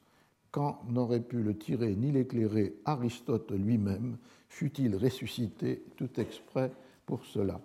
Donc dans ce début, qui est le deuxième euh, paragraphe dans les éditions modernes euh, du Quichotte, on voit le lien qui m'a servi de leitmotiv euh, entre l'oisiveté, cet hidalgo n'a presque rien à faire, ce qui est d'ailleurs un des traits qui caractériserait la situation sociale de euh, l'hidalgo de campagne, dépossédé de ses pouvoirs traditionnels de justice ou d'administration par la construction de euh, l'État moderne. Donc c'est une oisiveté qui est conséquence d'une euh, euh, transformation des modes d'exercice du pouvoir. Et de cette oisiveté, il, en, fait usage pour euh, cette curiosité qui est donc le mot employé fidèlement traduit par Jean Canavaggio, dans euh, cette description. Feliciano de Silva, qui est, mentionné ici, était au début du XVIe siècle l'auteur de continuations de l'Amadis de Gaulle. Il a écrit au moins trois continuations de, cette, euh, de ce roman fondateur du genre du roman de, euh, de chevalerie. Il est aussi l'auteur d'une seconde Célestina, d'une continuation de la Célestina, ce qui est un point très important à rappeler, c'est-à-dire que beaucoup de textes rencontrent des continuations. Euh, c'est un moment où il n'y a pas de propriété intellectuelle ou littéraire, donc quiconque peut s'emparer euh, d'un héros, d'une histoire, et écrire une continuation. Et c'est ce qui arrivera d'ailleurs à Cervantes lui-même avec cette seconde partie apocryphe de, euh, signé, Avellaneda, publié en 1614, alors que la seconde partie de Cervantes est publiée en 1615. Et un autre trait intéressant est ce qu'à cette perte de pouvoir administratif, euh, judiciaire, social de l'Hidalgo, euh, Don Quichotte ajoute un autre élément, la perte d'un pouvoir économique, puisqu'il vend ses terres à, pour pouvoir acheter ces livres de chevalerie qui, comme on va le voir, sont des livres coûteux puisque généralement imprimés dans des grands formats euh, in folio avec euh, des euh, reliures qui ont, leur, qui ont leur prix. Donc d'entrée de jeu, le texte de Cervantes nous amenait à cette relation entre oisiveté et curiosité. Le chapitre 6 est ce chapitre qui est apporté dans la traduction de la grande et plaisante enquête que firent le curé et le barbier dans la bibliothèque de notre ingénieux Hidalgo. C'est euh, au moment où euh, euh, Don Quichotte, après sa première sortie, revient blessé, épuisé à son logis. Et c'est là où indique au curé et au barbier, ses amis avec lesquels il discutait, que euh, la nièce de Don Quichotte indique les raisons pour lesquelles il s'est livré dans cette euh, extravagante euh, entreprise. Et au chapitre 5, elle rappelle la chose suivante. Sachez, maître Nicolas, tel était le nom du barbier, qu'il est arrivé plus d'une fois à monsieur mon oncle de passer deux jours avec leurs deux nuits à lire ces misérables livres de mésaventures, à la fin desquels il jetait le livre, empoignait son épée et s'escrimait à grands coups contre les murs. Quand il était là, il disait qu'il avait tué quatre géants qui étaient comme quatre tours, et la sueur qui coulait de sa figure, il disait que c'était le sang des blessures qu'il avait reçues dans la bataille. Puis il buvait un grand pot d'eau froide et se retrouvait sain et dispos, disant que cette eau était un précieux breuvage que lui avait apporté le sage Esquif, un grand enchanteur de ses amis. Donc il y a l'inculpation de la euh, bibliothèque comme la raison de cette déraison de Don Quichotte. Du coup, le curé et le barbier vont entrer dans la dans cette bibliothèque les livres qui avaient réuni dans une, une pièce particulière l'Hidalgo, Don Quichotte, et commence le chapitre 6.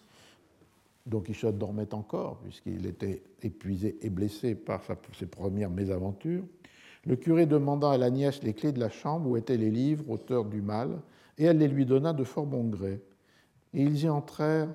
tous, et ils y trouvèrent plus de cent gros volumes fort bien reliés, et encore d'autres livres plus petits. Donc on voit d'entrée de jeu que la bibliothèque de Don Quichotte, telle qu'elle est là, perçue par le curé Le Barbier, est une bibliothèque euh, importante, plus de 100 livres bien reliés et de grand format, ce sont les livres de chevalerie, et aussi d'autres livres dont on ne donne pas le nombre, mais qui sont plus petits et qui sont des livres de euh, poésie. Et au chapitre 24 de la première partie, euh, Don Quichotte, dans le dialogue avec Cardenio, indique qu'il possède plus de 300 livres qui sont le euh, délice de mon âme et le divertissement de ma vie. 100 livres, 300 livres, c'est une bibliothèque très considérable selon les critères du XVIe siècle espagnol. Une étude a été faite précisément à sur Salamanque au XVIIe euh, et qui montre que seulement 14% de la totalité des bibliothèques qui ont eu un inventaire avaient plus de 100 livres.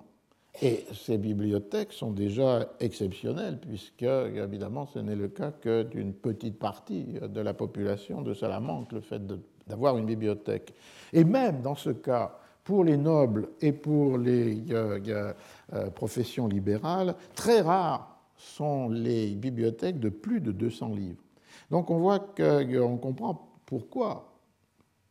Don Quichotte s'est ruiné pour euh, cette acquisition, puisqu'une bibliothèque euh, de 300 livres, comme il le dit, est une bibliothèque euh, tout à fait considérable selon les normes, du, temps. Alors, entré dans la bibliothèque, le curé et le barbier commencent ce que le texte espagnol désigne comme le escrutinio de la bibliothèque. Et pourquoi ce mot, bien traduit aussi par euh, Jean Canavasio comme euh, euh, l'inquisition, l'enquête, pardon, l'enquête, parce que escrutinio est évidemment dans le Tesoro de Covarrubias donne d'abord un sens politique au, mot, mais il donne des équivalents latins investigatio, inquisitio qui conduisent évidemment à une, à une traduction comme celle d'enquête et avec un arrière-fond qui est évidemment l'arrière-fond de la comparaison avec les actes de l'Inquisition. Dans le euh, chapitre précédent, la nièce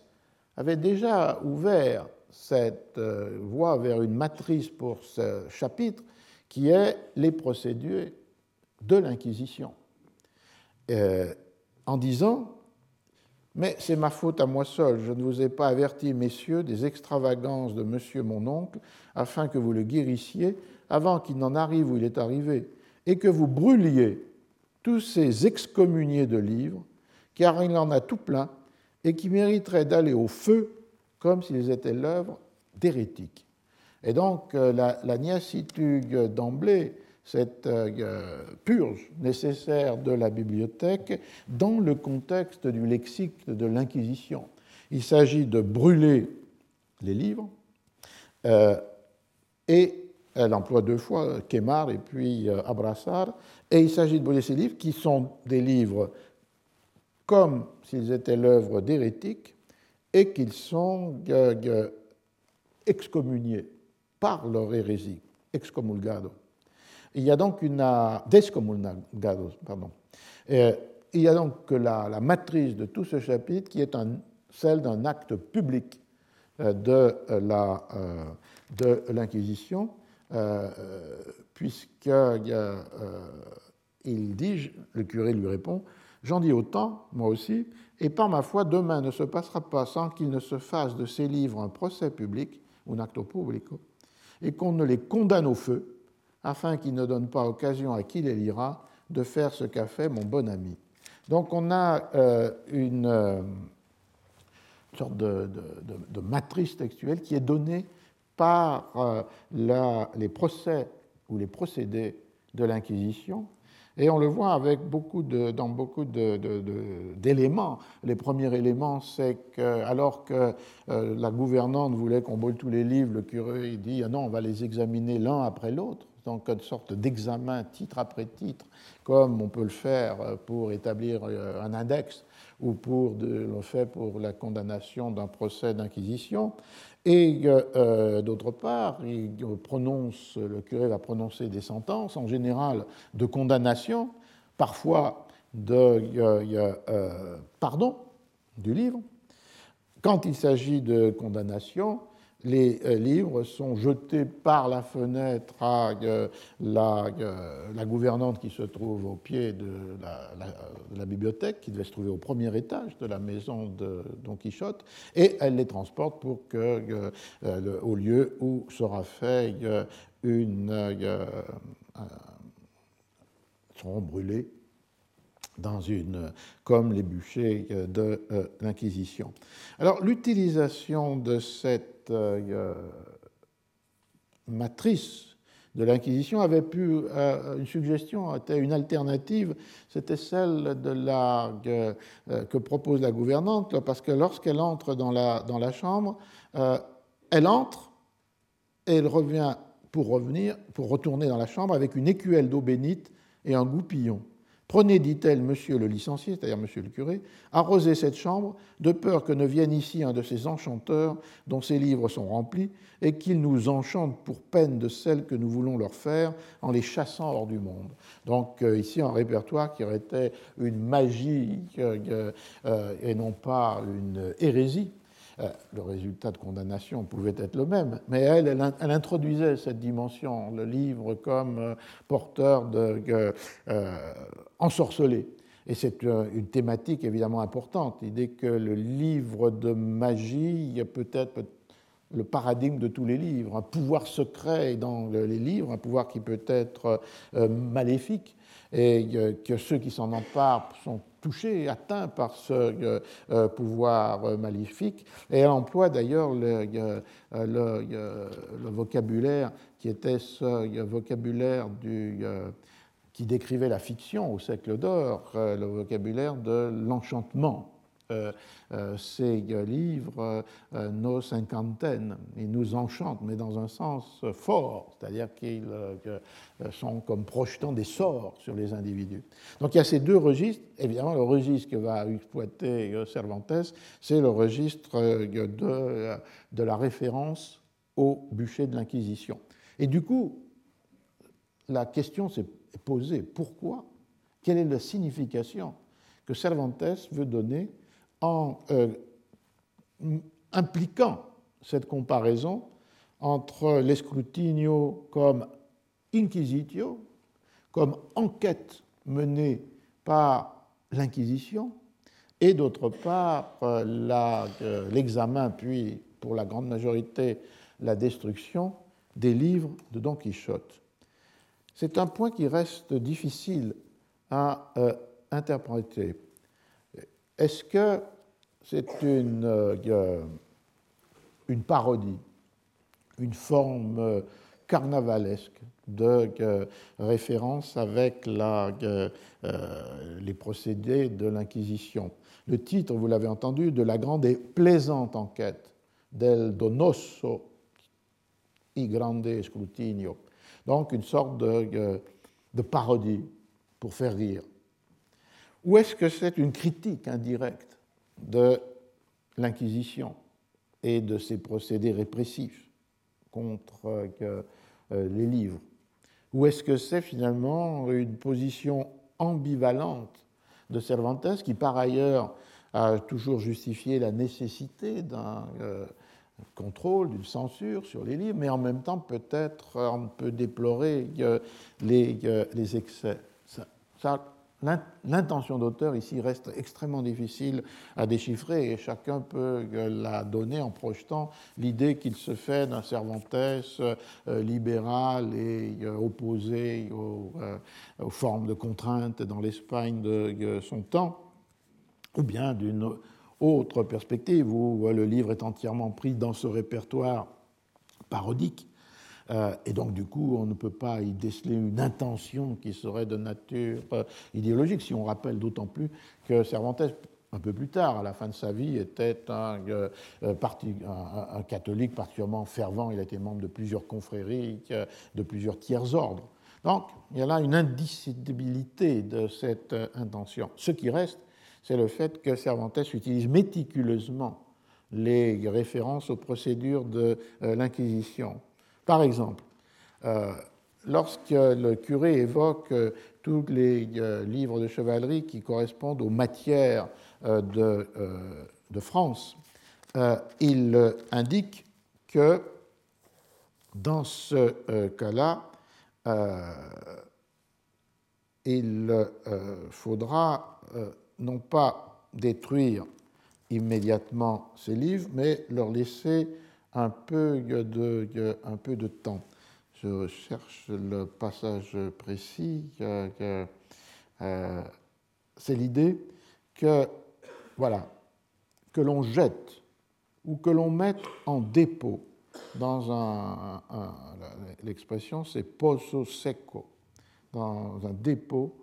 dans un puits sec, ce livre, et tous ceux que l'on trouvera traitant de cette matière de France jusqu'à ce qu'avec plus mûre délibération, l'on voit ce qu'il y a lieu d'en faire. Et c'était un procédé de l'Inquisition, en suspension de certains jugements, de déposer euh, dans un dépôt qui pouvait prendre la forme d'un puits asséché, dans lequel on faisait descendre les livres, euh, une série de livres en, attendant une qualification, condamnation ou pardon de la part des inquisiteurs. Mais ce pozo seco est une allusion directe à une pratique de l'Inquisition.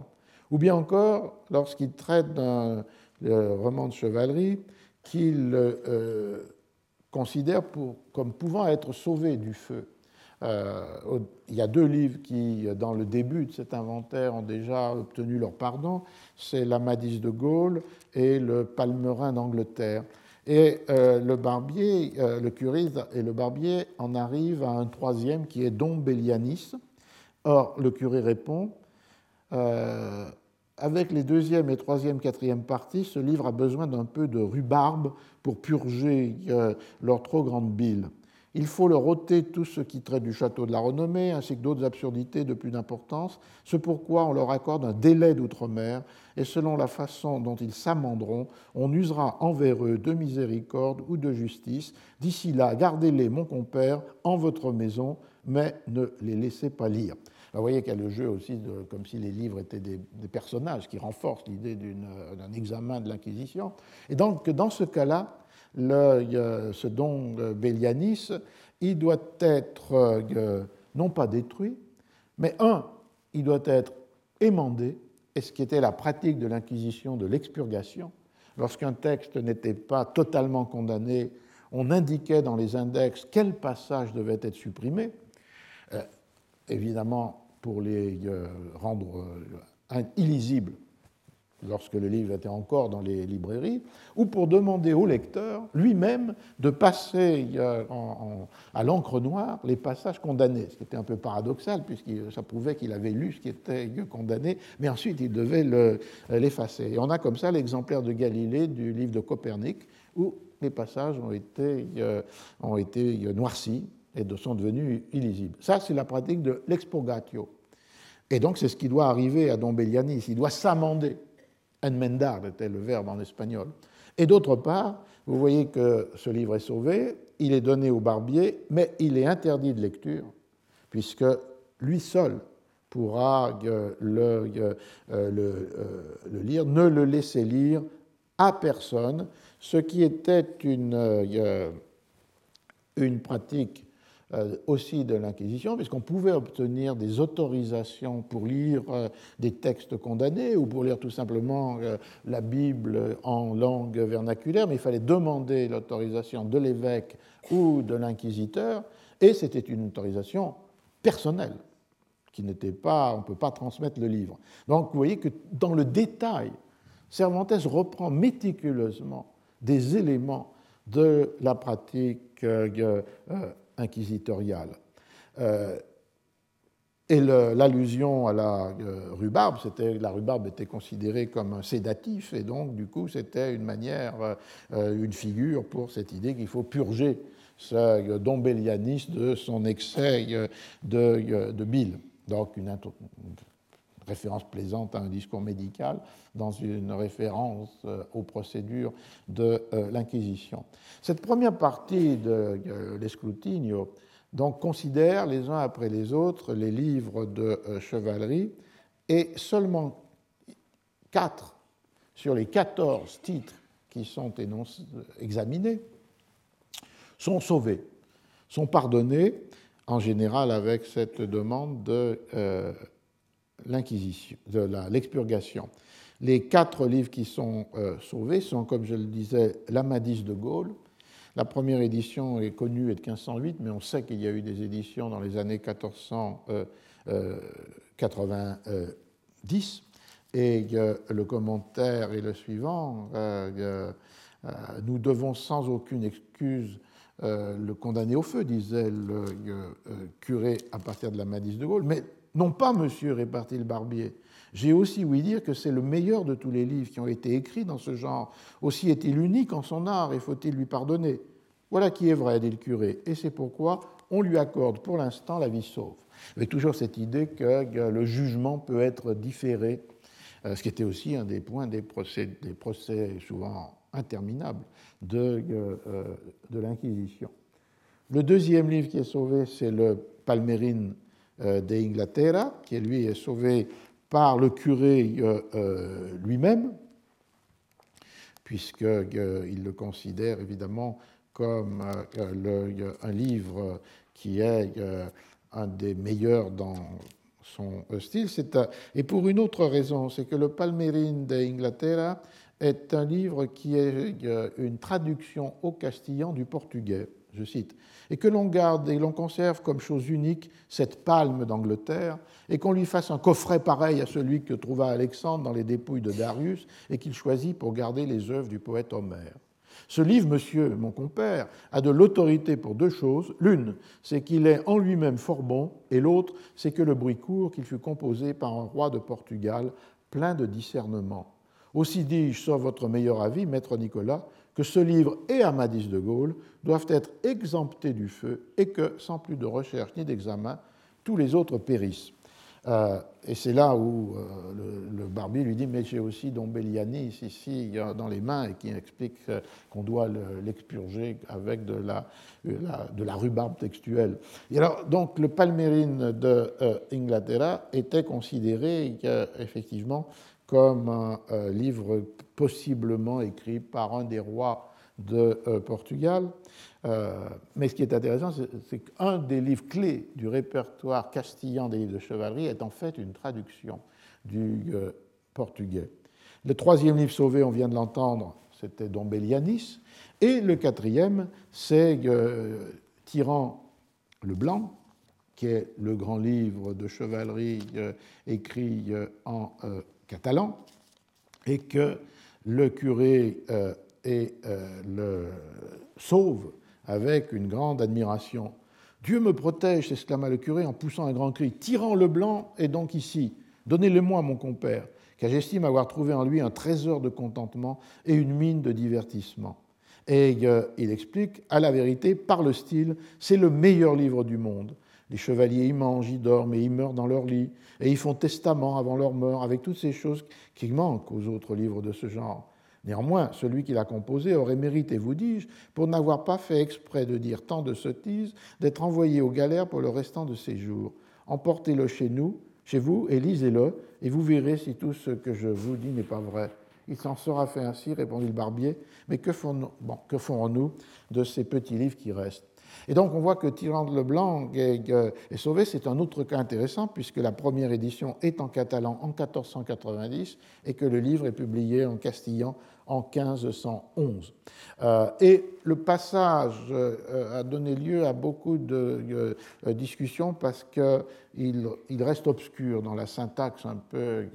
orale de Cervantes. Est-ce qu'il y a comme une ambivalence Tyrande Leblanc est un bon livre, mais néanmoins son auteur aurait dû être envoyé aux galères parce qu'il a écrit un livre de, de chevalerie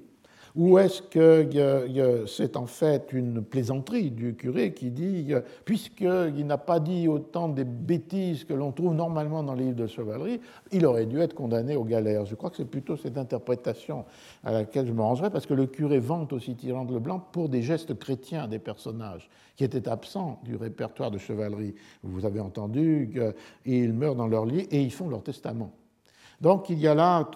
quatre livres qui sont sauvés et deux sont des traductions, ce qui est un problème très intéressant puisque la littérature du siècle d'or, y compris auparavant les livres de chevalerie, vont être des objets de traduction euh, dans toute l'Europe, euh, en France et en Angleterre. Tous ces livres sont traduits à des moments divers euh, du XVIe siècle et avec des succès considérables, comme le prouvent les contrats entre traducteurs et libraires imprimeurs puisque ces contrats sont les premiers dans lesquels des euh, auteurs, qui sont en fait des traducteurs, reçoivent euh, des paiements en argent, parfois d'anticipation sur le manuscrit qu'ils vont euh, remettre, et parfois même une procès d'impression qui commence avant même que l'imprimeur ait reçu la totalité du livre. Ce sont au moins trois faits tout à fait exceptionnels dans l'imprimerie du XVIe siècle. Donc, et on connaît l'impact aussi en Angleterre des traductions. Mais ce qui est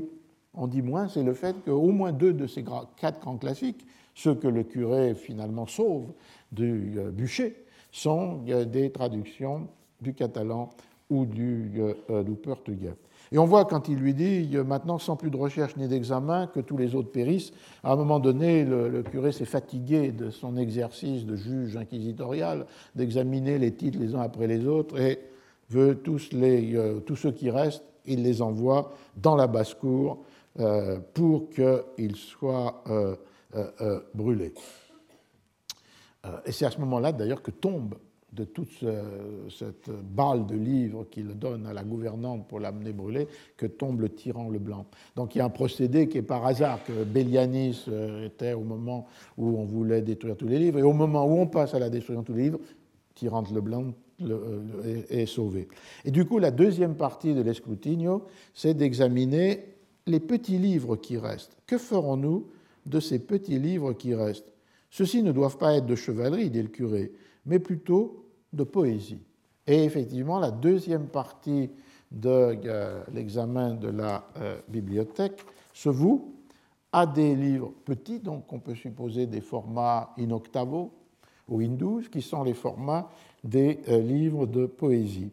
Et peut-être plus qu'on l'a dit, il y a un ordre là dans la bibliothèque de euh, Don Quichotte et qui renvoie à un ordre voulu par euh, Cervantes dans cet exercice qui est euh, cet escudinho qui a deux grandes dimensions. Une dimension qui est cette matrice inquisitoriale avec l'interrogation sur sa signification et la deuxième dimension, c'est l'exercice de Cervantes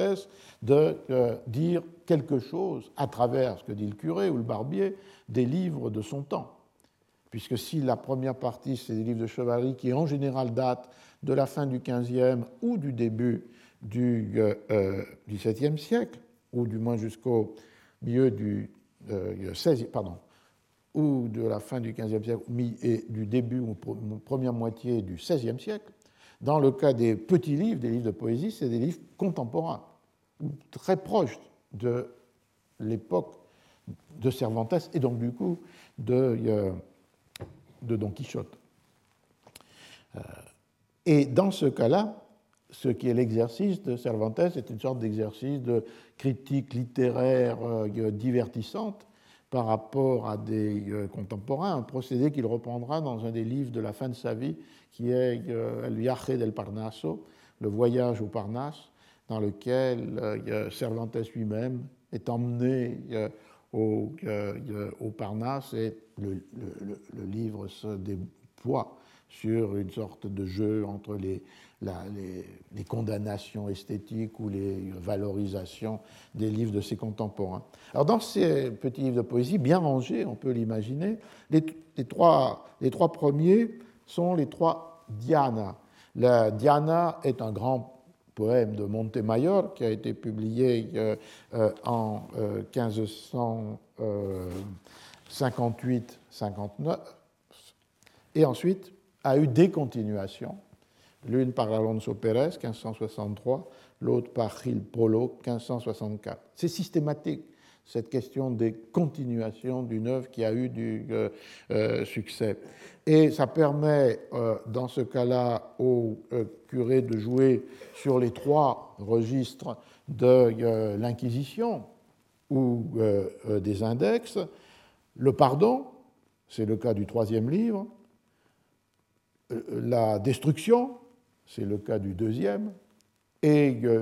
l'émendation, l'expurgation, c'est le cas du euh, premier, c'est-à-dire de l'original du texte de Jorge de, euh, de Montemayor. Il y a donc là une volonté, avec ces trois livres qui sont les trois Dianes, ou les trois Diana, de jouer avec ce, répertoire des possibilités, des jugements de, euh, euh, de l'Inquisition. Et euh, voilà, dit l'un, que l'une ne soit condamné, que l'autre soit gardé comme si elle était d'Apollon lui-même, et que le troisième soit expurgé de ce qui ne convient pas. La deuxième bloc de livres, ce sont trois nouvelles pastorales qui datent de 1591, 1587 et 1586, donc on se rapproche, on est dans la fin du XVIe euh, siècle, et qui sont toutes condamnées et, comme le dit le texte, données au brazos seglar, au bras séculier de la, euh, de la gouvernante.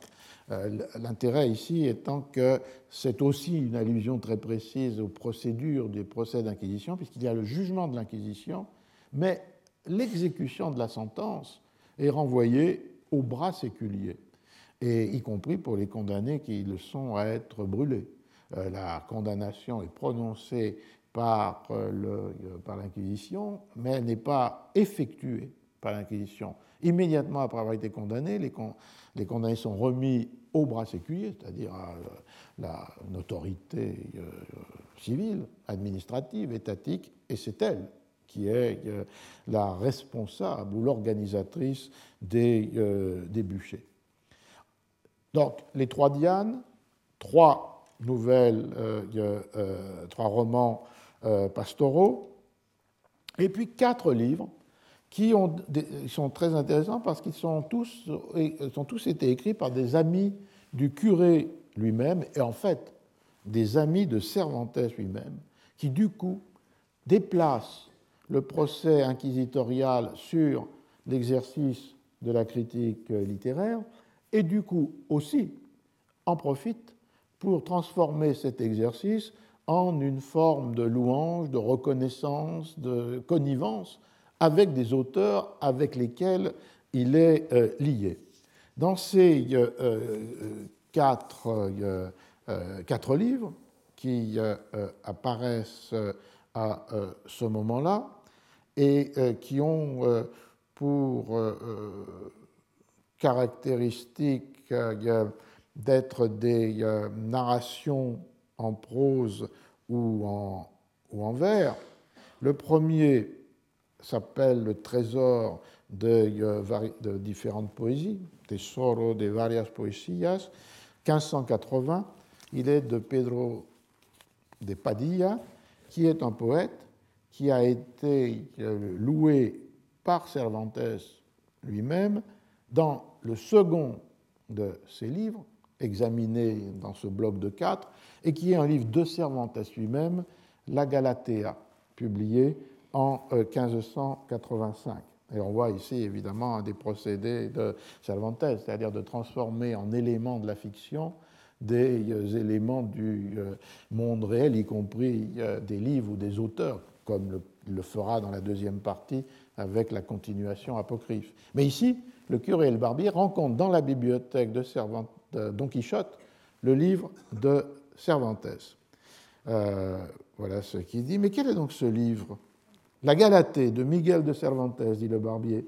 Oh, il y a bien des années que ce Cervantes est de bons amis, dit le curé. Et je sais qu'il est plus versé en infortune qu'en vers. Son livre ne manque pas d'une heureuse invention. Il propose, mais ne conclut pas. Il faut attendre la seconde partie qu'il promet. Peut-être en s'amendant, obtiendra-t-il la pleine miséricorde qui lui est pour l'instant refusée. Et jusqu'à ce qu'on voit cela, tenez-le reclus dans votre maison, monsieur mon compère. Et les deux livres, donc celui de Cervantes, la Galatée, qui citait ou qui louangeait le précédent, celui de Padilla, euh, tous les deux sont soumis à ce procédé de l'expurgation, puisque le premier, le trésor de diverses poésies, le curé disait il faut échardonner le livre et l'émonder de euh, certaines bassesses qu'il a parmi ses grandeurs. Donc, euh, deux livres liés à la fois par le curé, mais aussi par Cervantes, qui a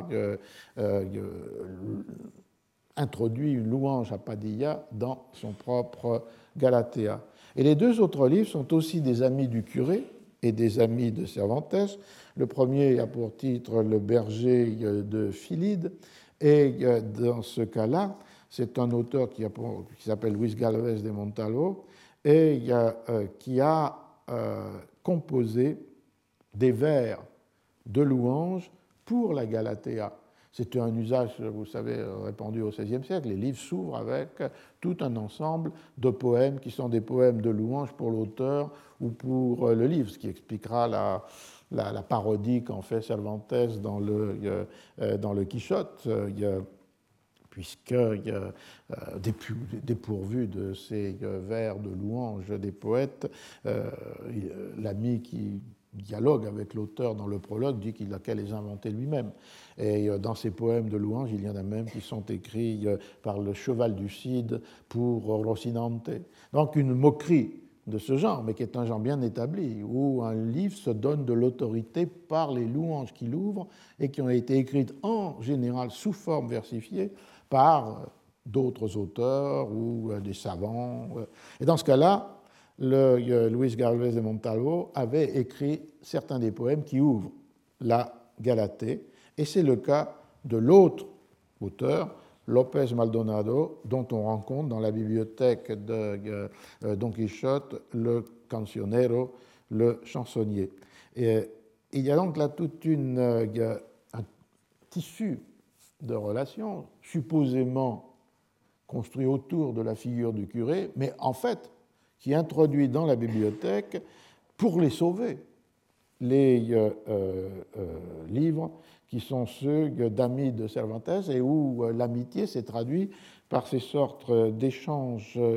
textuels, puisque dans le cas de Maldonado, il a composé des vers pour la Galatea, mais Cervantes a composé l'année suivante des poèmes, un poème de louange pour son cancionero. Donc il y a comme une sorte de commerce, d'échange de, de vers, de, de, louanges qui lie les individus avec, les uns avec les autres. Donc des sortes d'amitié euh, littéraire qui s'incarnent, qui s'inscrivent dans les livres eux-mêmes. Et c'est pourquoi ces quatre livres sont ensemble. Euh, le Maldonado, Montalvo, Padilla et Cervantes lui-même, parce que c'est le même réseau d'amitié d'écriture qui euh, les lie les uns aux autres. Et dans les années 80, euh, lorsque Cervantes est revenu des services de, l'armée, euh, c'est autour de cette première sociabilité que s'est construite son, sa première œuvre, la Galatée, dont il annonce régulièrement ici, et puis plus tard encore dans même le dernier de ses livres, le prologue du Père Siles et Sirismunda, dont j'avais parlé l'année dernière, la, la, publication prochaine. Mais la Galatea n'aura jamais cette suite, cette seconde partie de, de Cervantes. L'inventaire se termine avec trois, autres livres qui font bloc. Vous voyez donc que là, euh, il y a un ordre raisonné qui est euh, supposément un ordre bibliothécaire et qui est en fait un ordre euh, littéraire qu'impose Cervantes. Ces trois autres derniers livres se sont, sont liés parce que ce sont toutes des, des poèmes, des, un grand poème épique. Le premier est la Raucana, de Ercilla, qui a été publié le premier volume en 1569, le second La Austriada de euh, Ruffo, 1584, et euh, le troisième euh, El Monserrato de 1587. Ce qui est intéressant, c'est le fait que dans ces trois poèmes, il y a donc l'épopée de la monarchie espagnole, mais surtout que dans les deux, le deuxième et le troisième, qui sont beaucoup moins connus que l'Araucana, qui est le grand poème de euh, la conquête du Chili et des guerres contre les Indiens euh, araucanes, euh, dans les deux autres, il y a un événement cervantin. C'est-à-dire que dans ces deux poèmes, une place essentielle est jouée par la bataille de Lépante de 1571, c'est-à-dire cette grande bataille navale qui a opposé les forces des euh, princes chrétiens, dont Jean d'Autriche, euh, Venise, la papauté, aux Ottomans. Et bataille dans laquelle Cervantes a perdu une main. Euh, et donc, du coup, cet événement de l'épante reste absolument obsessif pour Cervantes. Il l'introduit d'ailleurs dans Le Quichotte, lorsqu'à la fin de la première partie, il y a le récit du captif qui s'est échappé du bagne d'Alger, mais qui a aussi participé, qui a été fait prisonnier à la bataille de l'Épand, dans ce cas-là, ce qui n'est pas le cas de Cervantes. Euh, mais donc, du coup, on voit que même dans des livres qui apparemment n'ont pas un rapport avec lui, à l'inverse des quatre précédents, où il y a là des liens directs textuels, intertextuels entre les, ouvrages Cervantes et leurs auteurs, ici, le choix de la Austriada et del Monserrato. Le Monserrato, c'est pour le monastère de Montserrat, et il y a une prophétie qui annonce la victoire chrétienne de l'Épante. Et dans la Austriada, qui est en l'honneur de Juan de Austria, de Jean d'Autriche, c'est la description en vers de la bataille et du succès des forces euh, chrétiennes. On voit donc qu'il y a cet, autre élément introduit par Cervantes, c'est-à-dire euh, euh, l'élément qui est autobiographique dans le Quichotte lui-même. Et le résultat, c'est que des 15 livres, des petits livres examinés par le curé et le barbier, 10 sont sauvés, puisqu'on le voit ici, euh, les textes des amis de Cervantes et les textes sur les pentes sont, échappent à la, au bûcher inquisitorial. Ce qui reste néanmoins, c'est que le curé s'est fatigué à nouveau de regarder chacun des titres les uns après les autres et décide que on va brûler les derniers euh, tous ensemble. Un seul est sauvé, qui a pour titre Les larmes d'Angélique, Las Lagrima de Angelica, de 1586, qui est un poète qui s'appelle Barahona de Soto, décrit par Cervantes comme euh, euh, un des plus fameux poète euh, du monde, et on pense que là aussi, cette relation de Cervantes avec cet auteur. Cet inventaire est intéressant aussi parce qu'il permet peut-être de dater des moments de la rédaction du Quichotte, puisque le livre le plus récent était un, des, une des, livres de de, attendez, de 1591, c'est-à-dire euh, une des nouvelles euh, euh, pastorales, El Pastor de Ibarra, Pastor de Iberia, pardon, et qui est daté de 1591. et que, comme d'autre part, Cervantes, dans la, dans la liste, n'inclut pas un livre qui normalement aurait dû prendre place dans les romans pastoraux, qui était l'Arcadia de son terrible ennemi Lope de Vega, qui date de 1596, euh, on estime évidemment que ce passage, cette partie-là du Quichotte a pu être écrite à partir de 1591 euh, et euh,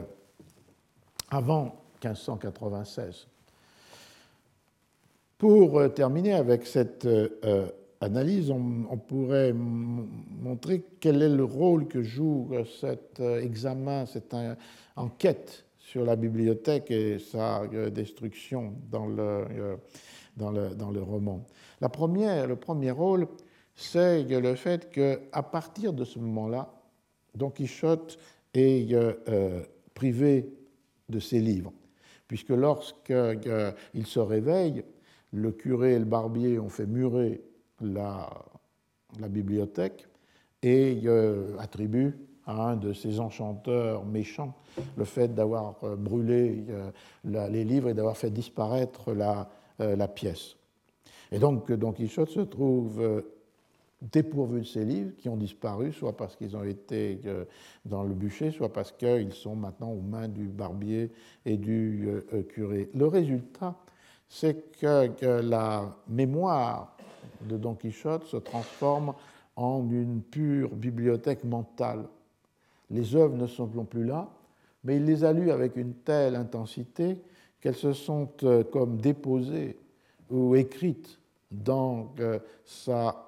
mémoire. Et lorsque lui surviennent des événements, pour leur donner sens, il convoque euh, cette mémoire de livres maintenant disparus, mais qui se sont imprimés dans son esprit.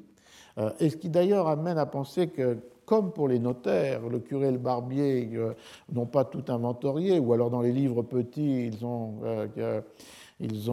mis toutes sortes de choses, puisque cette mémoire qui revient à Don Quichotte est une mémoire livresque, avant ou après la destruction de sa bibliothèque. Ben, la plus grande partie de l'histoire se passe après la destruction de la bibliothèque, à partir du chapitre 7. Euh, non seulement lui reviennent les romans de chevalerie, mais aussi lui reviennent les romances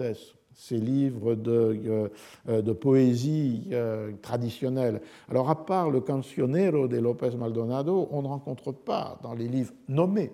dans l'Escrutinio ces recueils de romances, mais on peut supposer évidemment Don Quichotte les possédait. Et c'est d'un coup une manière pour Cervantes de jouer dans des chapitres centraux de la première partie, euh, à partir du chapitre 23, sur deux formes opposées de la mémoire. D'un côté, Sancho, qui dit ne pas avoir de mémoire, et il dit même qu'il parfois il ne se rappelle même plus de son nom, mais qui en même temps est un être de mémoire, puisque tout ce que dit Sancho est donné à travers des proverbes, refranes, ou euh, des, euh, des, des, histoires, consejas, de son pays, de sa terre. Donc Sancho, c'est une mémoire sans écrit, une mémoire sans livre. Il est un alphabète, il ne sait ni lire ni écrire, Sancho. Et donc, du coup, c'est une mémoire, euh, pour parler comme Malvax, une mémoire collective. C'est dans l'individu la mémoire de son, de son monde, c'est-à-dire de son village. Et à l'opposé, il y a évidemment la mémoire de Don Quichotte, qui est une mémoire entièrement livresque et d'autant plus euh, peut-être puissante que les livres ont disparu. Et du coup, c'est cette mémoire qui euh, est faite de souvenirs de lecture qui sont appliqués aux situations pour leur donner de la signification. Et un des thèmes essentiels du premier, donc, de la première partie de Don Quichotte, c'est cette tension entre les euh, deux euh, formes de la, euh, de la mémoire, une mémoire livresque sans livre et une mémoire purement orale, mais fondée sur une tradition textuelle. L'autre signification peut être cette, une manière pour Cervantes, pour ceux qui pourront le déchiffrer, d'introduire ce jeu sur les de critique littéraire et d'autre part d'introduire sa propre existence comme écrivain dans euh, le livre lui-même à partir de euh, ces euh, références multiples et croisées à des auteurs pour lesquels il a écrit des poèmes ou qui ont écrit des poèmes pour, pour lui. Un autre élément qui anticipe quelque chose qu'on rencontre plus tard et qui se lie avec beaucoup des thèmes du cours de cette année, c'est la critique de, des traductions qu'il reprend lorsqu'il visite l'imprimerie en partie, la deuxième partie, chapitre 62, à Barcelone. Dans la mesure où il y a euh, une critique qui est faite des euh, euh, traductions, considérant qu'elles sont toujours inférieures à leur original et que finalement elles sont inutiles. Et il, il le fait à partir de la, des traductions de l'Arioste en espagnol. Euh, quant à ce livre-là, si je le trouve ici et qu'il parle une autre langue que la sienne, je ne lui garderai aucun respect, mais s'il parle dans son idiome, je le porterai au nu. Cette idée, donc, euh, qui est une idée de Cervantes euh, sur l'inutilité des traductions, sauf si elles sont des langues majeures, celles du grec et du, et du latin. Et finalement, dernier point,